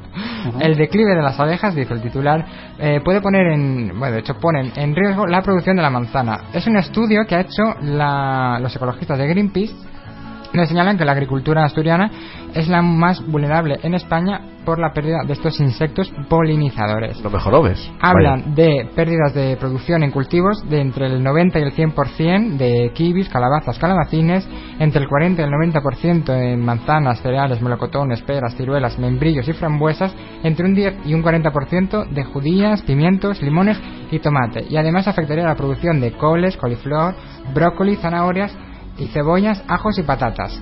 Pues nada, a, a importar, ¿qué le vamos a hacer? Hmm, lo malo de, de, de bueno De la, de la despolinización de las avispas o abejas, sí. Se- señalan que bueno es- esto se podría evitar si en los cultivos se usasen eh, otro tipo de Pesticidas o pesticidas, claro. que no afectasen a las abejas. Pero De claro, hecho, esos pesticidas probablemente serán mucho más caros y nadie los querrá pagar. seguramente, pero Claro. el precio eh, es que realmente son son insectos que eh, ayudan ¿no? a, a que eh, se cultiven todos estos frutos que, he dicho. Eh, las manzanas, dice el estudio, sería el segundo eh, cultivo, bueno, en términos de producción tras las patatas, eh, que tendría la, la pérdida. Y hablan, bueno, de pérdida de hasta un 90%, por lo tanto, en Asturias, manzana, manzana, sidra, quiero decir, no solo son manzanas, ¿no? Es lo que hacemos con la manzana, sidra, eh, a lo mejor eh, denominación de origen de producto asturiano, pues hay que tenerlo presente también. Perfecto, perfecto. Muy bien. ¿Y qué más nos traes en tu sección de noticias, Iván? Vale, os traigo una noticia económica. Uy, me Y encanta. esta seguramente te pueda interesar. Me encanta. No sé si sabes que Alsa Sí. ¿vale? Eh, ha lanzado o lanza unas tarifas low cost. Ajá. Low cost. Son una tarifa, bueno, una serie de tarifas por rutas nacionales que por tan solo 5 o 7 euros eh, puede conectar diferentes puntos. Ya Ajá. había mm, lanzado eh, dos tipos de tarifas, Cuéntanos, cuéntanos. eh, llamada mínima y reducida Ajá. para trayectos eh, bueno que podían ir pues desde Madrid y Barcelona Zaragoza Barcelona bueno eh, Valencia Málaga Bilbao bueno una, Sí. una serie de ciudades Sí. la diferencia entre mínima y reducida eh, bueno pues eh, estribaba o de- o, eh, la diferencia entre mínima y reducida es que una permitía anulación la otra no Claro. Eh, ¿qué pasa con estas tarifas? Cuéntanos. Eh, que ninguna afecta a Asturias. O sea, Asturias es como que está excluida de estas tarifas low cost. Normal por otra parte. Mm, ¿Por qué? Porque, claro, aquí es muy conocido, entonces la gente se tiraría de ellas. Eh, alza en otras comunidades autónomas, vale, sí, hay autobuses y demás, pero no es tanto como aquí, que casi tiene monopolio en todos los transportes. No, casi. He dicho casi. Pero a ver, Sí. yo, yo no me refiero a las tarifas, o sea, a las tarifas dentro de la comunidad. Yo me Sí. refiero a, por ejemplo, Interprovinciales. Si te quieres ir de Asturias-León. Ma- Asturias-Madrid, Asturias-Madrid lo hace mucha gente. Exacto. ¿No te creas que no? Pues a lo mejor me puedes poner una eh, una tarifa lo- low cost, una tarifa más barata, que las hay baratas, yo lo sé, pero luego que la gente no se queje, y parece que me estoy poniendo reivindicativo, Sí. si la gente usa otros medios, véase BlaBlaCar. Bueno, a ver, tampoco tiene nada de malo. ¿Has usado BlaBlaCar últimamente, Iván? Sí. ¿Y qué tal? ¿Qué tal la experiencia? Cuéntanos. Eh, buena, positiva. A ver, es una forma... Bueno, antes de Antes- proseguir, sí, vamos explica a los definir oyentes qué es BlaBlaCar. BlaBlaCar Correcto. es un servicio, bueno, es una página de, de internet que pone en contacto a gente que va a hacer viajes con coche y viajeros. Pues lo típico de toda la vida de voy a ir, por ejemplo, por poner un ejemplo tonto, de Figaredo hasta Madrid, ¿vale? Y Sí. por ahorrarme costes, pues, jolín, si conozco otra gente que también va, pues nos pagamos el viaje entre varios y al conductor le sale más barato, incluso le pagan el, el transporte y a la gente que va le sale más barato que a lo mejor cogerse un autobús y le puede dejar incluso en el sitio, no tiene que ir a la estación y luego pillarse metros, autobuses, etcétera, etcétera, etcétera. ¿no? Ujú. Eh, ¿Qué pasa con este tipo de páginas? Pues este tipo de páginas, de hecho ha habido una demanda colectiva de alguna empresa de transportes, creo que por la zona de Valencia-Murcia, Ajá. aunque no puedo, no me, hablo de memoria, no, no me acuerdo muy bien, que decían que era una especie de competencia desleal. Muy parecido a, este tipo de páginas, pero Sí. no es lo mismo, es una llamada... Eh, uf, Tic bueno, tac, tic tac. no, no me acuerdo del nombre, pero ofrecían como eh, transporte en Sí. coche dentro de las ciudades. Y es, le hacían como la competencia desleal a los, a los taxistas y los Exacto. taxistas este, se ponían en pie de guerra en contra de esta empresa. Esta empresa no es como BlaBlaCar, que pone en contacto, es una página en la que tú te registras, publicas tu viaje Exacto. y la gente te contacta a ti, pues, oye, me interesa este viaje, a ese precio que pones, pues mira, luego ya eh, hacemos cuentas nosotros y vemos cómo lo pagamos, cómo lo hacemos. De hecho, eh, Sí. yo cuando lo hice fue en dinero en efectivo, pero te da incluso la opción de poder pagarlo vía, Vía tarjeta. transferencia bancaria. Ah, qué guay. Ujú. La, empre- la, la otra página que te digo, que es eh, la que le hace competencia, entre comillas, desleal a los taxistas, es una empresa, una página, que lo que hace es, eh, tú dices, pues estoy en tal punto de la ciudad, quiero ir a otro, como si llamases a un taxista privado, vamos Claro. a llamarlo así, ¿no? Y hay como conductores profesionales que lo que hacen es recogerte y llevarte a donde tú le, le digas, por un precio más barato, eh, siempre va a ser más barato que el taxista. Curioso. Eh, Los taxistas se quejan de que, bueno, no tienen licencia, que es como una especie de taxis eh, pirata, que no tienen ningún tipo de medidas de seguridad, porque, bueno, para ser taxista no simplemente es tengo un coche, venga, me pongo un taxi, tienes que tener una licencia, que tener el BTP, ayuntamiento, el tienes BTP, que aprobar el BTP, tienes que pagar una licencia que cuesta un montón de euros. Tienes que pasar por una serie de, de, De filtros. de filtros, de, eh, bueno, unas medidas de, de seguridad o de, de- de autenticidad que un conductor profesional, pues a lo mejor no lo hace. Pero bueno, es, no sé, como quien tiene un amigo le dice, pues voy a ir a este sitio, ¿me llevas? Y ya está, y no hay taxi por medio. Pero bueno, eh, sí, ¿qué estamos hablando? Eso de BlaBlaCar. ¿Mm? Estamos hablando de BlaBlaCar, Vale. eh, lo de Alsa, Vale. que había sacado la tarifa reducida y... Y que Asturias est- estaba excluida en este precio. Vale. Vale. Pues, Dinos. eh, tengo otra noticia, un par de noticias, si da tiempo. Sí, sí, por supuesto, adelante. Prosigue. Vale, Pues tengo una noticia referida así a nivel local. O referente. referente al hospital de Mieres. Oh. No sé si sabes Sí, que el hospital Álvarez Builla sí. se ha trasladado. ¿Ya se Bueno, trasladó por completo a, a la nueva ubicación? Están en ello, están Perfecto. en ello. Pero eh, se van a trasladar algunos servicios, no todos, al de eh, Hospital Nuevo de Santullano. Ajá, Pues con motivo de este traslado, los quirófanos van a cerrar durante 10 días ajá. y desde el viernes, Sí, o sea, desde... Sí, este viernes que pasó, Sí. hasta el día 19 sí. van a estar eh, sin funcionamiento. Ajá. ¿Qué van a hacer con los pacientes? Pues los van a derivar a otros centros Claro. de la región. El que más pacientes va a coger será el de San Agustín de Avilés, Ajá. será, bueno, por cuestión de que tiene más camas, tiene mayor disponibilidad, pues ahí van ahí. Eh, oftalmología, intervenciones de otorrino, medicina pediátrica, así como los partos se van a atender en el Hospital Central de Asturias, en el UCA, Ajá. y todas las urgencias quirúrgicas que precisen pues una intervención rápida se van a derivar al Hospital Valle del Nalón por la proximidad. También no sé si sabes que hay un plan Sí. de la consejería para fusionar eh, lo de las áreas sanitarias Ajá. y que hay una especie de polémica porque no se va, o sea, quieren hacer eh, como que la zona del caudal Nalón está como más, más fusionada en servicios, ¿no? Mm, hablan los que trabajan en eso, eh, bueno, los que trabajan en el área, pues que va a haber una desprotección porque eh, va a ser un área más grande, no, a lo mejor los servicios no van a estar como más no tan deslocalizados, bueno, va a haber una especie de caos. Y también están en pie de guerra, no sé si se lo sabes, porque eh, ¿Por eh, el servicio de de, de, de, de- de- Tic tac, tic tac, tic tac. de, trans- de transfusiones, Sí. trasplantes.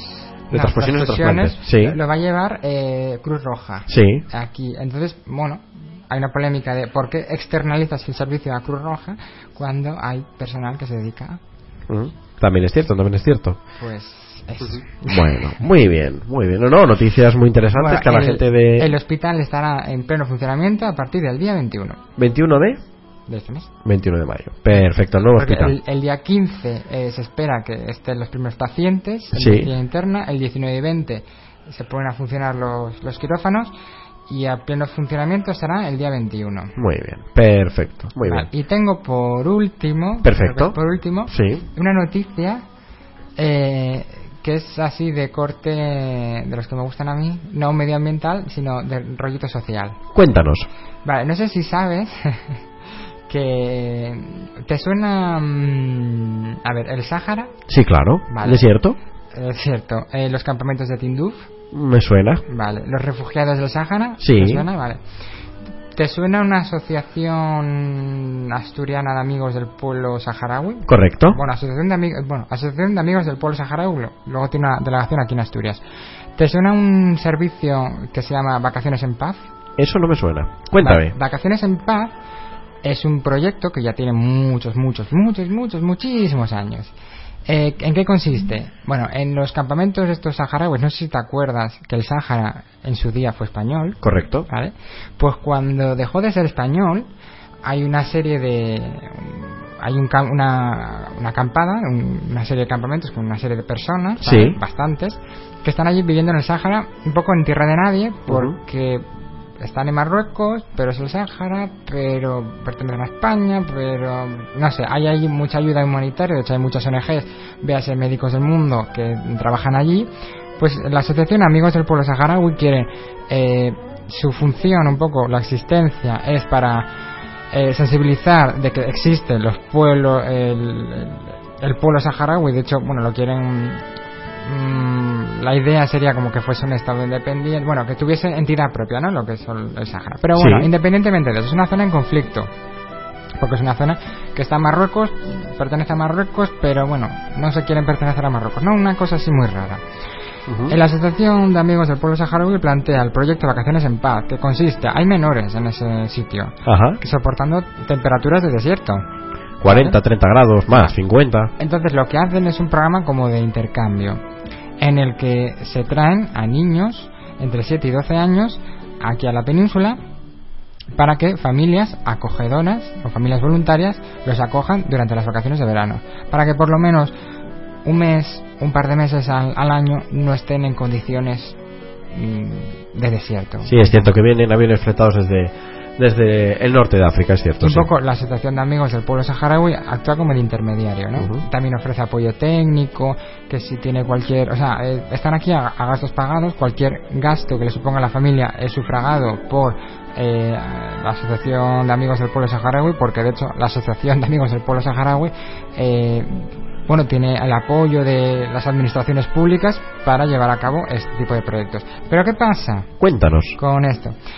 Que este año es posible que el proyecto eh, no se pueda llevar a cabo, o bueno, está en peligro porque faltan familias acogedoras. Todos los años siempre hay una campaña de sensibilización para captar a familias eh, acogedoras para estos niños. Pues desde aquí remitimos a, a que. Que bueno a, a que haya más eh, Familias acogedoras. Cierto, Y, nos sí. hacen un apunte los campamentos están en Argelia vale Vale, vale. Bueno, que es una zona de es una zona de desierto muy mal pe- un pequeño relaxico, ¿verdad? Léxico, mejor dicho. Muy bien, pues antes de continuar, vamos a hacer una pequeña parada, si te parece bien, Iván. sí porque ya tengo ya Tranquilidad, tranquilidad. sí, tenemos que buscar la canción de de, De, ¿De era de Holanda? de Holanda ¿la, la encontraste? No, no la encontré todavía, pero estoy en ello. La busco. Así que vamos a poner la canción de La oreja de Van Gogh con la canción Inmortal y a la vuelta continuamos. Hasta ahora.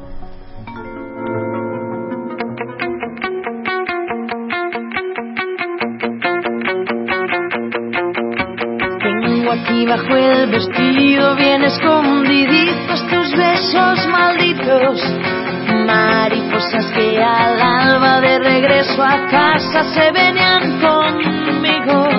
Yo tengo aquí bajo la cama cada madrugada que las decidimos. Tengo tantas cosas y ninguna está en su sitio. Tengo aquí dentro de un vaso la primera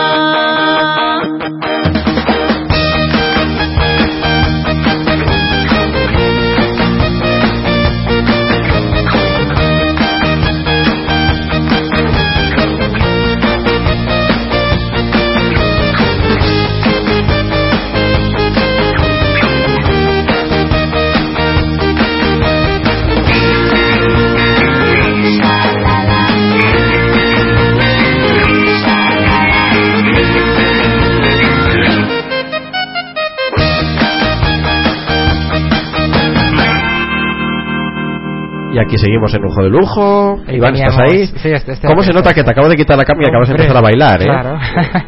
Por Bueno, cierto, sí, eh, dinos. quiero recordar a nuestros oyentes las formas de comunicación. Las vías de contacto con este Ujo de Lujo. Eso es. Eh, nuestra página de Facebook, Ujo de Lujo, guion Radio Ujo. Nuestro Twitter, Ujo de Lujo. La página de la radio, radioujo.com, la pestaña de chat y cam. Así como nuestro teléfono. 984 24 84 50. Repetimos, 984 24 84 50. O el WhatsApp. O el WhatsApp, que eso ya si Iván quiere dar su teléfono. Eh, La verdad que no lo recomiendo, pero bueno. No. Por cierto, que tengo varios Sí. apuntes aquí por las redes sociales internas. Adelante, dale a los apuntes.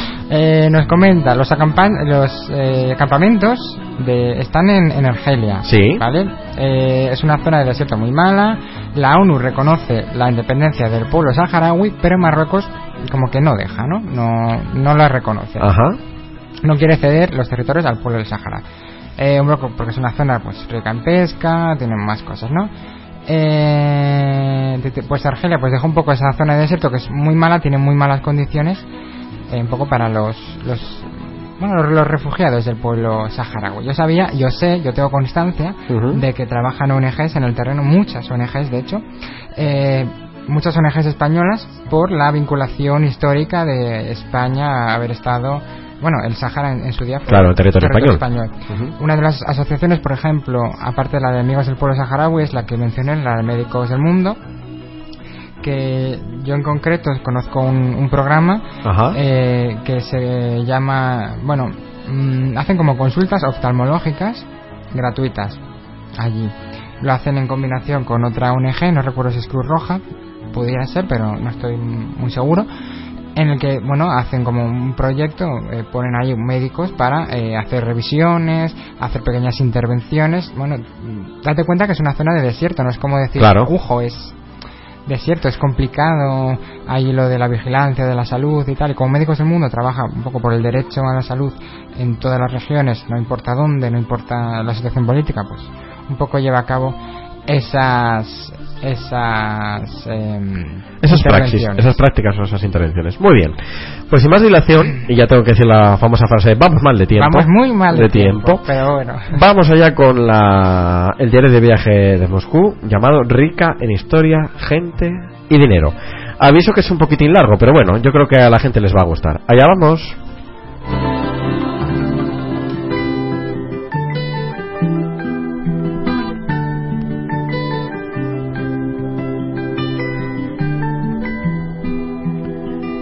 Llegué a las 9.40 a Moscú, ya casi de día.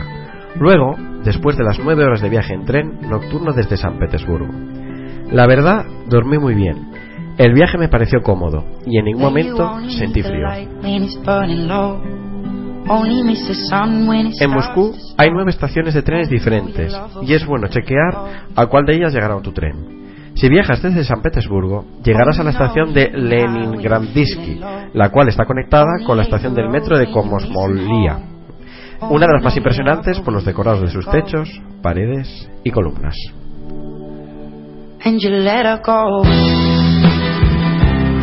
El metro de Moscú es un espectáculo. Todas sus estaciones tienen elaborados detalles decorativos y de la era socio- socialista, lámparas suntuosas y pisos impecables. El metro se inauguró en 1933 y tiene cerca de 200 estaciones suburbanas. El costo de un viaje es de 28 rublos. Como todo en Rusia, es bueno saber los carteles cíclicos, pues hay traducción de los nombres de las estaciones, ni mucho menos hablan en inglés, por lo que hay altavoces. Así que consigue el mapa de la gigantesca red de metro de Moscú y revisa bien tu recorrido y los cambios de trenes necesarios para que no te pierdas.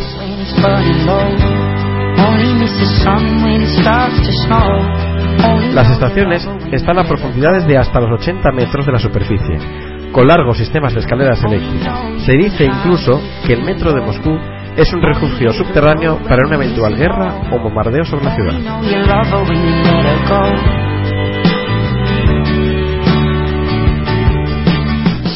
Después de instalarme en el hostal, salí a hacer mi primer recorrido por la ciudad.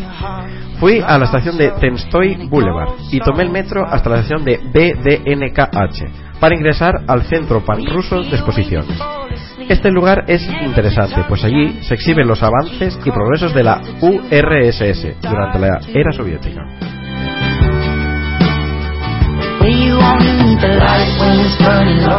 Hoy en día es una especie de mercado de pulgas, donde encuentras accesorios de todo lo que te puedas imaginar.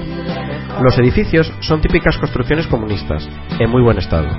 También estaba allí el famoso Monumento de los Conquistadores del Espacio, una altísima estructura en titanio de 110 metros con la figura del cohete Vostok 1, el primero en llegar al espacio con Garin y Laika, la famosa perrita astronauta.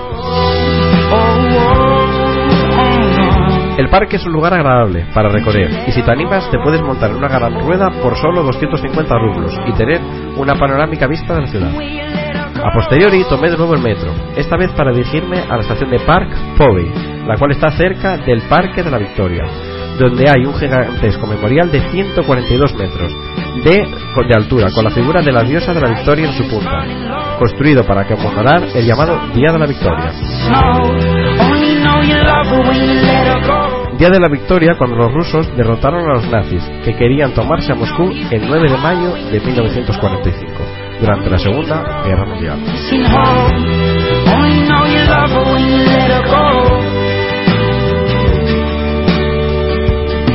Hoy en día, toda Rusia celebra el día 9 de mayo de cada año, con desfiles militares y festivales. El sitio es agradable. Hay varias iglesias pequeñas, cercanas, esculturas y un museo de la Segunda Guerra Mundial, con historia militar de la época. Es muy frecuentado por los moscovitas los fines de semana. Salimos a caminar por las calles más famosas de Moscú, Tubreskaya, plagada de boutiques y cafés y restaurantes. Esta calle desemboca en el, en el lugar más recordado de toda la visita a Moscú, la Plaza Roja. En realidad, el nombre quedó mal traducido, porque en ruso significa roja, pero también significa hermosa. Yo creo que el adjetivo hermosa le queda mucho mejor que roja, porque de roja no tiene nada, y en cambio sí es una de las plazas más hermosas del mundo. Allí se encuentra el famoso Kremlin, residencia presidencial de Putin, y de varios museos e iglesias de tiempo de los zares. Desde la Plaza Roja solo se ven las torres coronadas con estrellas rojas y una larga muralla que custodia los edificios internos del Kremlin. También está en la plaza el hermoso edificio del Rojo Museo Histórico Estatal, uno de los más famosos de la ciudad. Opuesto al museo está la famosa Catedral de San Basilio, reconocida imagen mundial de la ciudad por sus bulbos multicolores.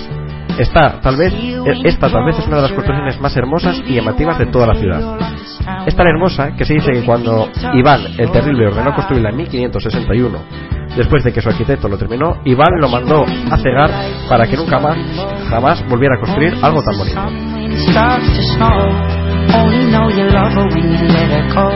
Otro de los edificios que rodea la Plaza Roja son el mausoleo de Lenin, donde se dice que se reposa su cadáver, y las tiendas de GUM, un gran centro comercial de marcas exclusivas que contrastan con el ambiente histórico de esta plaza. No tengo palabras para describir lo linda que es la Plaza Roja en la noche o en el día. Podríamos habernos quedado horas y horas admirando y haciendo fotos de no ser por el terrible frío que nos hizo tomar el camino de vuelta al hostal. Cerca también está el famoso Teatro Bolsí, casi el recorrido ballet ruso del mismo nombre. Y finalizo aquí mi recorrido por Rusia, un país hermoso que siempre desde niño quise conocer. Aunque me quedaron faltando muchos lugares por visitar, sé que me llevé una buena impresión de su cultura, su gente y su historia. Rusia es un país inmenso, no solo en extensión, sino en cultura e historia. Seguramente, si la vida me lo permite, habrá muchas más visitas a esas tierras de clima hostil, pero llenas de sitios bellos e interesantes.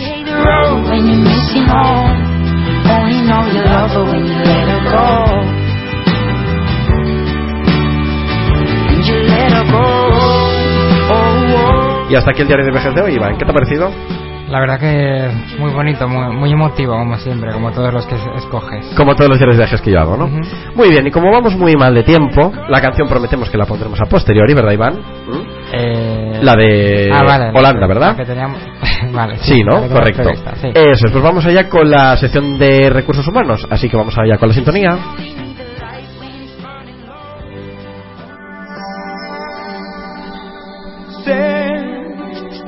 En tus ojos con solo mirar que estás cansado de andar y de andar y caminar Uy, están los micros puestos, Iván. Bueno, da igual.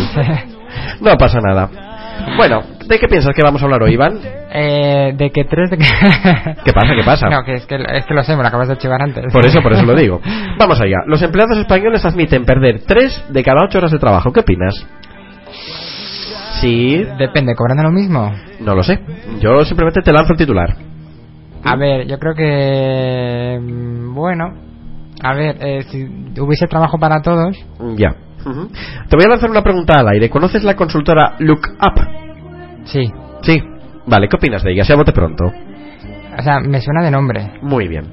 Según la consultora Lookup, que ha llevado a cabo un ambicioso estudio titulado Presente y futuro del mercado laboral, en el que se, conte- bueno, en el que se conceptualizan tendencias de futuro de captación de talento, desarrollo, relaciones laborales, productividad, desvinculación y casos de éxito. Bueno, para, re- para realizar este estudio, del que os voy a hablar, se han analizado más de 6.000 datos de personas en búsqueda activa de empleo y de organizaciones en búsqueda de talento, o soy como las prácticas innovadoras de gestión de empresas y transición de carreras en más de 20 países. Los datos que revelan que los recursos humanos asumen que el 0,9... Bueno, eso, nah. Eh, os hablo, ¿no? Básicamente eso. Viene a decir todo este, todo este estudio que se malgastan 3 de cada 8 horas de trabajo. ¿eh? Sus principales distracciones están bien, bien identificadas. El 44% es por web surfing. ¿Qué es el web surfing, Iván? Eh, búsqueda por, a través de internet. Correcto. 23% charlas con compañeros, 3,9 gestiones personales y 1,3 búsqueda de opciones laborales. ¿Vale? Esto todo en, en lo que se refiere al empleo. Vale. Con este escenario por delante, Lookup, que es la famosa consultora, sostiene que es necesario avanzar en una cultura empresarial en la que los resultados tendrían mayor importancia que la presencia física. Las, oportunidades perdón, nacen al definir los roles, espacios y dispositivos multitarea. Se habilitarían plataformas y herramientas de trabajo similares a las usadas en la vida personal. Se diseñarían jornadas que se adapten al ciclo productivo de cada empleado y se impondrán las herramientas de cloud working. Será necesario identificar y eliminar tiempos muertos, cuantificando y recompensando el ahorro de tiempo empleado. ¿Qué opinas sobre esto, Iván? No lo entiendo mucho. El que no entiendes, a ver. O sea, has hablado de poner, o sea, cada... O sea, Sí. eh, que cada empleado tenga un tiempo muerto. No, que los tiempos eh, que sean muertos Sí. sean cuantificados y recompensados con ahorro de, de tiempo. ¿Mm? No sé si me, me explico. No. Sí. A ver, es necesario identificar y eliminar los tiempos muertos, ¿vale? Y esos serán a su vez recompensados o con descansos o a su vez retribuidos. O sea que ah, yo tengo que fichar cada... Bueno. Eh, cada descanso que haga lo tengo que justificar y se, se me va a cuantificar el tiempo que empleo, el que no empleo, el que hago, el que no hago. Yo extrapolo de- del artículo que he leído Sí. que se intenta eh, como Me- premiar eh, Sí. los tiempos muertos, pero no los tiempos muertos que tú tengas establecidos en tu convenio colectivo o en tu empresa si es que tienes una jornada partida y tienes que descansar, sino los tiempos muertos que pierdes porque sí. Aquello de que voy al baño y me echo media hora, por ejemplo. Ah. ¿Sabes lo que te quiero decir? Ese tipo de, de tiempos muertos. Extrapolo yo de lo que es el artículo, ¿no? También dice este artículo que la voz del cliente se convertirá en protagonista. Claro, si es una empresa de servicios, la empresa lo sabe y ya empieza a, re- bueno, a realizar estudios de mercado para plataformas que recogen que los empleados observan y preguntan a sus clientes. Ah, Surgen conceptos nuevos, ¿no? Las redes sociales empresariales están generando ya empresas enjambre, en las que los equipos de trabajo se crean y se deshacen rápidamente, permitiendo a muchas personas colaborar en varios proyectos y editar documentos desde cualquier lugar. Las oficinas del siglo XXI están pensadas para que el empleado desempeñe todas las tareas sin levantarse de su puesto. Deberán adaptarse al contexto y naturaleza de esa tarea y al momento del día, ofreciendo espacios multiuso, zonas abiertas que favorezcan la concentración o el descanso. Vamos, que nos tenemos que quedar en un sitio como si aquello fuera la- una cadena de montaje, básicamente. Algunas marcas, como por ejemplo B2C, incorporan tiendas en sus oficinas para favorecer el contacto entre sus empleados y clientes, o fans de la marca. Otras proporcionan momentos de evasión para favorecer la creatividad e inspiración mediante los hilos musicales, cafeterías, réplicas de salones hogareños, como por ejemplo Google. Las nuevas tecnologías permiten a los empleados interactuar desde cualquier parte del mundo. Los recursos humanos tendrán que apostar por este entorno virtual. Yo en este paréntesis ya quiero hacer una pequeña aportación, es cierto. Los recursos humanos cada vez se aportan más desde el mundo virtual.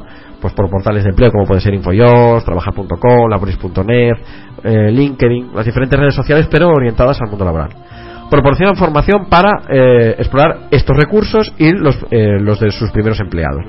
Herramientas como el Skype también están evolucionando, hasta la telepresencia, simulando reuniones con un realismo y una definición extremas. Cada día más empresas ponen a su disposición de sus empleados dispositivos, aplicaciones y coaching que contribuyen a sacar el máximo partido a su tiempo, captura y gestión de tickets de gasto, notificación de ingreso de la nómina, renovación automática del parking, etcétera. La justificación, la sostificación, bien, llega hasta el punto de informar sobre el tráfico o el tiempo, evitando interrupciones en el trabajo y sincronizando agendas entre compañeros de trabajo. ¿Qué opinas sobre este artículo, Iván?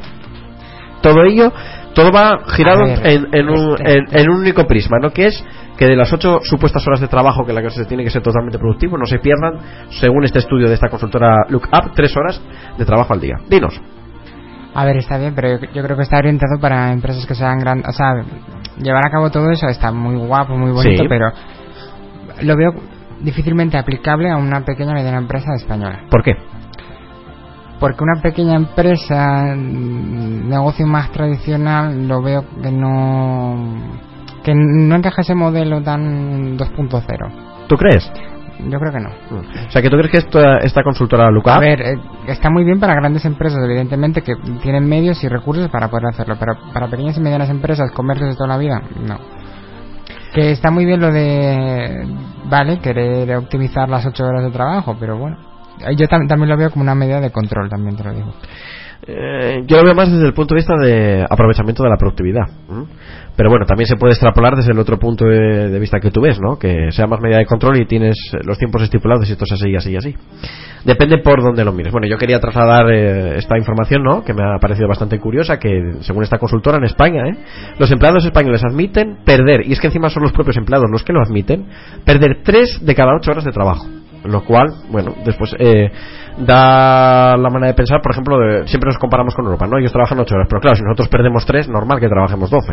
Según el estudio, ojo, que no creo que sea cierto del todo, pero según este Bueno, estudio, de- eso dice. Depende, pero a ver, hay trabajos y trabajos. Trabajos Por los que supuesto. a lo mejor ocho horas, o- y días y días, los que a lo mejor ocho horas te pueden rendir muy poco y ocho horas te pueden rendir mucho. Que evidentemente hay cosas que se pueden hacer, eh, por ejemplo, lo de las reuniones, hacerlo en cualquier parte, lo del Skype. A ver, yo eso lo veo positivo porque pierdes, o sea, ganas el tiempo de ir a la reunión, de reunirte con no sé quién, ¿sabes? Reunir al equipo.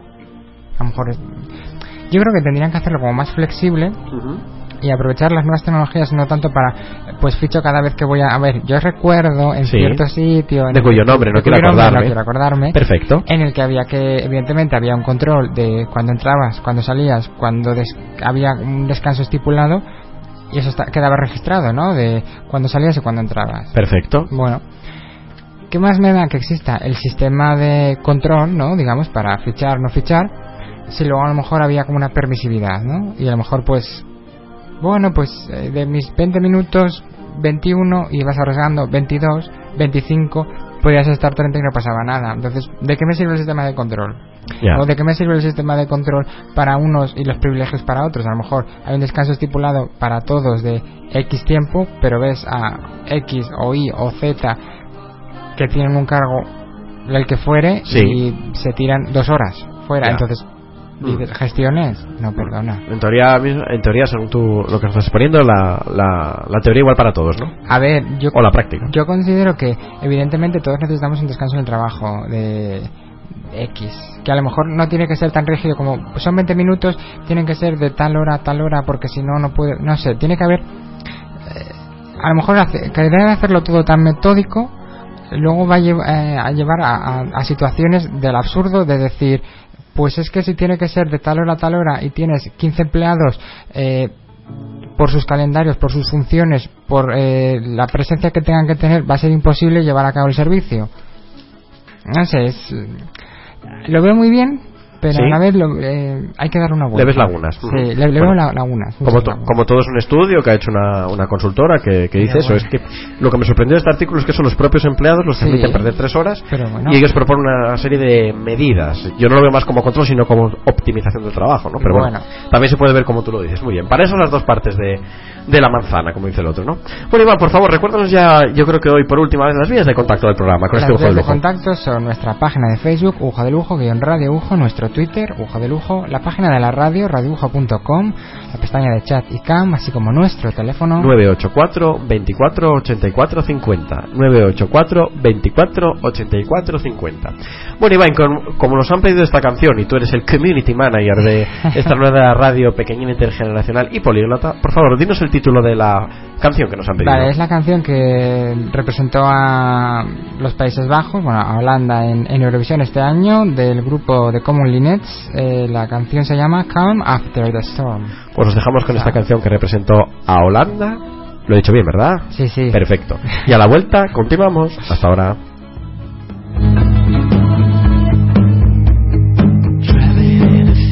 A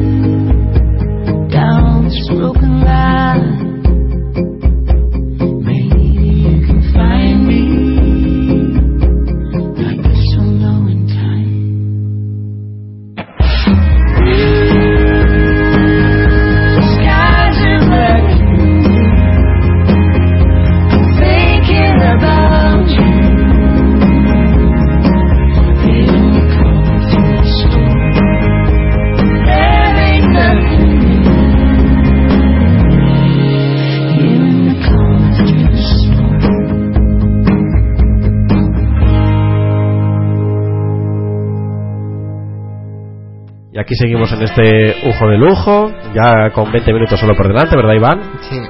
Bueno, Iván, recuérdanos ya, de nuevo, ya creo que esta sí va a ser la última vez, las vías de contacto con el programa. Las vías de contacto siguen siendo nuestra página de Facebook, Ujo de Lujo, guion Radio Ujo, nuestro Twitter, Ujo de Lujo, la página de la radio, radioujo.com, la pestaña de chat cam, así como nuestro teléfono. 984 24 84 50. Repito, 984 24 84 50. Dinos, Iván. Por cierto, esta canción que hemos escuchado, Sí. eh, la representante de, de Holanda, que queremos dedicarlo, bueno, se la dedica muy especialmente nuestra querida Chabela, bla bla bla, Sí. a Blanca, bueno, una amiga que tenemos en común, Blanca, de... Eh, ay, siempre se me olvida, un pueblo cercano a Gijón. De cuyo nombre no quieres De acordarte. en cuyo nombre no quiero acordarme. La bandera, la bandera. La bandera. Muy bien. Pues vamos con la sección un poquitín depurada, por así decir, y divertida de la, de la tarde. Vamos a poner también un toque de humor con unas bonitas, unos bonitos post, ¿no? Pero muy muy cortito. Yo, yo quiero tocar otra canción, ¿eh? Vale, perfecto. Pues vamos con lo cortito, dejamos la canción de Conchita de fondo para rememorar este, este festival de Eurovisión y vamos allá con ellos. La semana pasada, un amigo mío iba por la calle bastante tarde, cuando de repente notó que alguien le tiraba de su mochila. Él reaccionó y se giró a la vez que iba a darle un puñetazo al ladrón. Eh, el amigo, no, o sea, va por mi amigo, que tiene la mano rota porque el ladrón llevaba casco. ¿Qué te parece? ¿Lo entendiste? No. A ver, lo vuelvo a repetir. Creo que estamos espesos esta tarde. espeso. La glucosa nos falta. Sí, la glucosa. semana pasada iba con un amigo por la calle, ¿vale? Bastante tarde. Cuando de repente notó que alguien le tiraba de su mochila. Sí. Él reaccionó y lógicamente se giró dándole un puñetazo a la persona que le intentaba robar. Pero te- tenía un... Pero la persona que le intentaba robar tenía un casco, con lo cual él se, se partió la mano. Ah, ¿Qué te parece? Bien, pero no, no entiendo por qué tiene que tener una reacción tan agresiva, pero bueno. Bueno, hombre, si alguien te intenta robar, digo yo que intentarás reaccionar, ¿no? Pero es bastante curioso, te intentan robar, te intentas defender y te partes la mano. Curioso. Y lo peor de todo es que esta persona que le intentaron robar, encima le robaron. O sea, encima de que le robaron, se partieron la mano. Pobre. No era su día. Dice, hoy el chico con el que llevo una relación de cuatro meses Sí. se acaba de enterar de que soy árabe. ¿Vale? Cosa que todos mis amigos y compañeros ya saben. Vamos a la misma universidad y lleva todo el día evitándome. Se ha enfadado porque dice que le estoy mintiendo, ya que es imposible que sea mora. Ah, ¿Qué te parece? ¿Qué te parece? porque, no sé, no, No no sé. entiendo por qué no. Y dice la chica, supongo que gracias te- tendré que darte por el halago. ¿Qué te parece? En fin, que hay gente muy. de otro siglo, vamos a llamarlo así. Pues sí. Ayer por la noche saqué a pasear a mi perrito a eso de las 10 y me encontré con un perro perdido. Como llevaba el número de teléfono grabado en el collar, llamé. Su dueña me llamó de todo, porque no eran horas para hacer haciendo llamadas. Querida propietaria, o te haces más responsable de tu perro o la próxima vez llamo a la policía para que lo vengas a buscar y a pagar la multa. ¿Qué te parece? Joder. ¿Qué te parece? Alucinante, ¿verdad? Y estamos hablando de las 10 de la noche, ¿eh? Bueno, a ver, hay gente que se levanta muy temprano. Ya, hombre, pero bueno, si se te pierde tu perro, que, que alguien te llame, que lo has encontrado y que te diga esto, alucinante. Vamos con la siguiente. Dice, ayer mi familia se fue a Londres de viaje. Anda. Rechacé la invitación porque quería quedarme solo en casa y hacer una mega fiesta con mis amigos. Pues bien, todos mis amigos se fueron de vacaciones juntos y no me invitaron. Estoy solo. ¿Qué te parece? Suele pasar, suele Sí. pasar, suele pasar. suele pasar. Cuando todo se junta, ¿verdad? Sí. Son cosas que, cosas que pasan. Muy bien, hace unos meses me apunté a un curso de repostería y aprendí a hacer postres deliciosos. Muy bien. Aprovechando que ayer fue el cumpleaños de mi hermana, pasé toda la mañana haciendo una tarta de regalo. Mi madre decidió regalarle un, un cachorrito. El regalo de mi, de mi madre se comió el mío. Tuvimos que correr al veterinario y las culpas me las acabé llevando yo por ponerle chocolate a la tarta. ¿Qué te parece? Hostia, Es que a ver si un perro come chocolate es malo, ¿eh? Lógicamente, lógicamente. Pero ¿qué te parece? Alucinante que sí. El cúmulo de los propósitos. Bueno, vamos con la siguiente. Ayer estaba en el médico y entró una enfermera diciéndole que tenía un paciente que afirmaba que tenía algo en la piel. Él contestó, a ver, eh, a ver, voy a, rea- voy a rehacer la palabra, ¿vale? Que me lío un poco. Dice, ayer estaba yo en el médico y entró una enfermera diciéndole que tenía un paciente, eso, que afirmaba tener algo. O sea, el paciente tenía algo, ¿vale? Él le contestó, a ver, que no es para nada y así salimos antes de comer. ¿Qué te parece? Está mal expresado. Había una chica en un médico, ¿vale? Y entró un paciente que tenía algo en la piel. Entonces una enfermera le dijo a la otra, bueno, dile que no es nada y así salimos antes a comer. ¿Qué te parece? Espectacular. Sí, pero no es tan infrecuente como la gente piensa. Ya, eso, eso es lo de... Cuando Es leí normal. esto, la verdad que me acordé. Vamos con la siguiente. Dice, hace unos meses decidí comenzar a poner nombre o un símbolo a mis billetes para saber quién de mi propia casa me estaba robando el dinero. Ah, ¿Qué te parece? joder. Espectacular, ¿a que sí. Atención al siguiente que es bastante gracioso, dice. Hoy, el corrector que tiene la graciosa costumbre de cambiar mi nombre de Josete por Jódete. Ah, Hace un mes estaba hablando con un albañil y quedamos en acordar un presupuesto. Una vez que nos pusimos de acuerdo, le escribí un WhatsApp que decía, vale, acepto el trato, jódete. ¿Qué te parece? Dicho esos correctores ortográficos, ¿verdad? La verdad, que qué turbio. Ayer mi vecina estaba muy triste, pues algún cabrón puso unas bolitas de carne con veneno afuera de su apartamento. uh, Cuando sacó a pasear a su perro, este se las comió y murió horas después. Hoy le llega una carta al buzón para que, para, que de- para que dejara de hacer escándalo. Su perro no era el de los ladridos, era el mío. ¿Qué te parece? O sea, que el perro que quería asesinar a la vecina no era el que asesinó, sino al otro. Espectacular. Y encima le llega una carta, ¿viste? Espectacular. Y vamos con la última. Dice, hace unos meses conseguí un trabajo en Holanda gracias a una colecta en mi anterior empresa para pagarme el viaje. ¿Vale? Muy bien. Es triste porque lo hacían para que me fuera, ya que no era convincente como becario y le salía más barato que despedirme e indemnizarme. ¿Qué te parece? ¿Cómo está el patio, eh? Aquí está bonito el patio, ¿verdad? Está, vamos, precioso. Bueno, pues aquí unas pequeñas notas de humor o, o bueno, o tristeza, bueno, llámale como quiera. Bueno, Iván, ¿y esa canción que le quieres dedicar, que estaba ahí pendiente? Eh, Tic-tac, tic-tac. Creo que la tienes porque te la he pasado de Rosalén. Rosalén, Rosalén, correcto, sí, ¿cuál de ellas? Uy, que se nos fue la otra. Dinos. Eh, mm, mm, mm, quiero dedicar la de las hadas. ¿Y esa es comiéndose a besos o 80 veces? No, otra que pone las hadas. A ver, vamos a ver, tic tac tic tac tic Si no está, eh, Si nos dejan. Bueno, recuerdo los vídeos de contacto mientras la, la busco. las vías de contacto, eh, en nuestra página de Facebook, Ujo de Lujo, guion radio Ujo, Sí. eh, la, en nuestro Twitter, Ujo de Lujo, la página de la radio, radioujo.com, la pestaña de chat y cam, así como nuestro teléfono. 984 24 84 50. Repito, 984 24 84 50. Muy bien, ya tengo aquí. Las hadas existen, ¿verdad? Esa, pues Correcto. se la quiero dedicar a... Bueno, es una canción que, que habla de la amistad. Se la quiero dedicar en especial a Gema de Pola de Siero barra Cangas de Onís. Eh, Trini, Zara, etcétera. A Lucía, a Jenny, a Chabela, a, A todo el mundo a mundial. todo el mundo mundial. ¡Viva la amistad! Os dejamos con esta canción y volvemos. Hasta ahora. por tu lado y que no te des ni cuenta. Quizás si te fijaras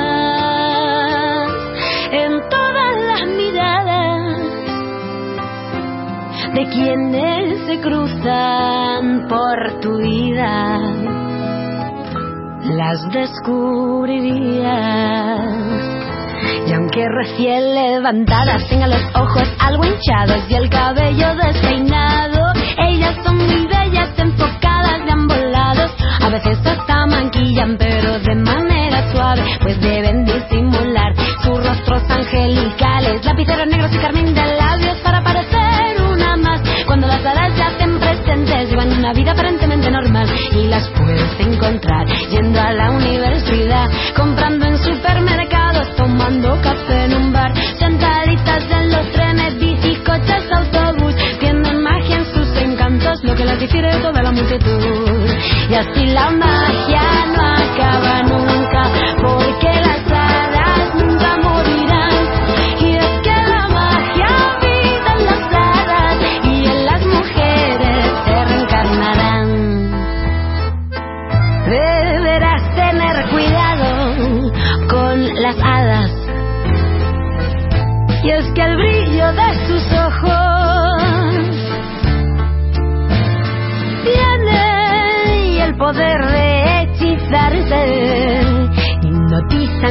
Su rostro,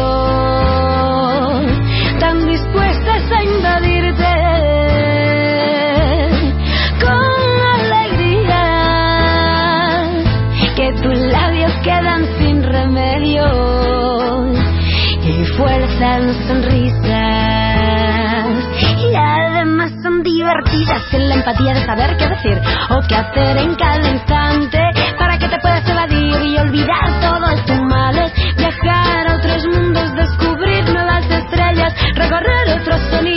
rozar el cielo con ellas. Tienen el don de enamorar como de potentes sus varitas serán para que soñaran sueñen y soñarán.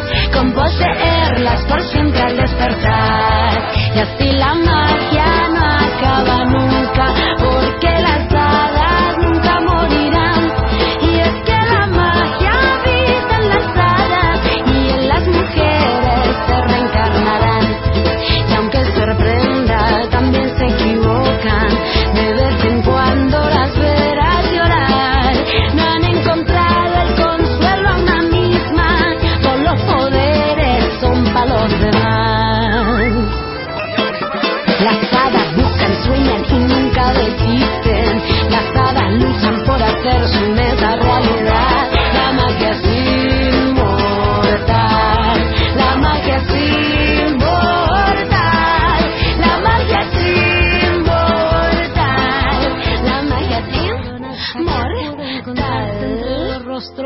aquí teníamos esta canción de, de las hadas. Jolín, Iván, ¿te gusta la canción? ¿Estabas ahí cantando como un loco? Me gusta la, la cantante María Rosalín, que es una chica de Albacete, me, me sé muchas cosas. Eh, que canta, bueno, tiene un disco eh, que sacó ahora, bueno, en 2013, me parece. Y lo que más me gusta de ella es que hace actuaciones en directo con una intérprete, Beatriz Romero, que eh, las interpreta en lengua de signos. De hecho, tiene una canción en YouTube, eh, bueno, aparte de la más famosa, la de Comiendo Besos, la de 80 veces, en la que aparece el videoclip, aparece Be- Beatriz Romero y ella, pues, eh, Beatriz Romero interpretando la, la canción y ella, pues, cantándola, así en blanco y negro. Está muy, muy, muy, realmente muy, muy chula. Es un espectáculo que yo, mm, si vuelvo a Madrid, que volveré, eh, tengo que ver, o sea, me gustaría. ver Volveremos, como la canción del Real Oviedo, ¿no? Así que sí, os la recomiendo a todos, la, La. Bueno, Iván, si quieres hacernos tú un anticipo de lo que va a ocurrir en este estudio eh, el 25 de, de mayo. Pues el 25 de mayo tenemos eh, una entrevista programada, si no me equivoco, con la coordinadora Correcto, de animación hospitalaria, exacto. ¿vale? De aquí, de, de la, de la Cruz Roja. Mi jefa mía los, eh, los eh, lunes en el voluntariado, que vendrá acompañada de momento de dos voluntarias más, ¿verdad? Para hablarnos de un poco de lo que es animación hospitalaria, lo que hacen ¿no? Exacto. y a qué se dedican. Yo también hablaré un poquito y bueno, va a estar muy, muy, muy chulo. Así que invitar a todas las personas que nos están oyendo a que el día 25 oigan, eh, oigan la entrevista. ¿Y esto te suena de fondo, Iván? Desde el día en que mi padre Sí, pero ¿qué canción me llevó al Carlos Tartiere, la Oviedo. volveremos Exacto. ¿No la conocías? ¿Volveremos algún día a Primera División? Esta es la nota que nos faltaba para hacer apología a nuestros compañeros de, de deportes, ¿verdad? Pues esa, que la canción de Volveremos, a ver si volvemos algún día, aunque sea segunda, porque estamos en segunda vez, ¿verdad? Algún día tenemos que ir al fútbol, Iván. Algún día, algún día. ¿Qué te parece ir un día como, como futboleros? ¿Te parece bien o no? ¿No te gusta nada el fútbol, verdad, A Iván? ver. Dinos. No. Nada de nada. A ver, no, no mucho, la verdad. A ver, lo sigo, pero tampoco. Tampoco es tu Sin especialidad, más, ¿no? sin más, la verdad, sin más. Bueno, bueno, no pasa nada, cada uno tenemos nuestra tal. Bueno, por favor, Iván, ya para acabar, Sí. saludemos a la gente que está conectada en el chat, por favor. Vale, pues vamos a, sal- a saludar a Snuggle Cake. Eh, bueno, Snuggle Cake, que es Google Cakes ahora. Google Cakes, Boodleboo, Rafi, secretaria eh, y Deepface. Eh, saludamos a Chabela bla bla bla desde las redes sociales internas. Eh, no sé, a Blanca, a Javi, a Laura, etcétera, etcétera, etcétera. A todos Vale. nuestros oyentes, nuestros fieles incondicionales fans. Muy Por bien. cierto, Dinos. a que se hagan fan nuestros en nuestra página de Facebook, Ujo de Lujo, guion Radio Ujo, que cada día crece más. Nuestro Twitter, que se hagan seguidor nuestro, Ujo de Lujo. Y que nos escuchen en la radio, en la- a, través de la aplicación TuneIn, eh, Radio Ujo, o de la página de la radio, radioujo.com. Ahí tienes el reproductor, le das a play y nos puedes ver en la parte de chat y cam. También vamos a saludar a gente de Las Palmas de Gran Canaria, que nos está oyendo mucha gente, concretamente a Ubi, Search, Desi, Grima, Jacqueline, Estefanía, José Manuel, perdón, José, Samuel, Otto y Mario, y por supuesto a Nairobi, ¿vale? Muchas gracias a todos por haber estado escuchándonos esta sobremesa durante dos horas. Y por nuestra parte, nada más. Iván, ¿algo más que decir? Nada, que ha sido una experiencia grata como siempre y Sí. os emplazamos, queridos oyentes barra escuchantes, al próximo domingo. Próximo domingo, que si no recuerdo mal será día 18. Ocho. Volveremos aquí a las 4 de la tarde a, bueno, a dar lo mejor de nosotros mismos y a ver qué es lo que, lo que puede surgir en estas dos, dos horas de radio. Muy bien, ahora os vamos a dejar con... ¿Qué, qué les vamos a dejar los siguientes, Iván? ¿Lo sabes? Eh, no, no, ¿No? sé. Duende del Sur, con Carmen Vargas. Ah, El programa que nos va detrás de nosotros. Muy bien. Os vamos a dejar con Duende del Sur, con Carmen Vargas y nosotros nada. Sin más dilación, volveremos el próximo domingo, como hemos dicho. Cualquier anotación, cualquier aportación, cualquier cosa que queráis que tratemos en este programa, ya sabéis. a Ujo de lujo. sociales, eh. Eso es. Guión Ujo Radio Ujo. Radio Ujo, nuestro Twitter, Ujo de Lujo. O, o ya está, ya no tenemos más. Y ya no tenemos más, ya con eso Tenemos tenemos bastantes. Bueno, en directo tenemos en radioujo.com, pero bueno, Sí. ya eso es más corporativo. Y el, WhatsApp que lo daremos algún día. Algún día tendremos teléfono de WhatsApp y tendremos de todo. Muy bien, pues ha sido un placer compartir contigo estas dos horas de radio, Iván. Espero que te lo hayas pasado bien. Esperamos que nuestros oyentes que nos han escuchado también se lo hayan pasado bien. Y nada, sin más dilación, volveremos el domingo que viene. Os dejamos con la sintonía y hasta la semana que viene. Hasta luego. Un abrazo, feliz semana. Cuiden adiós. la alegría. Adiós, adiós.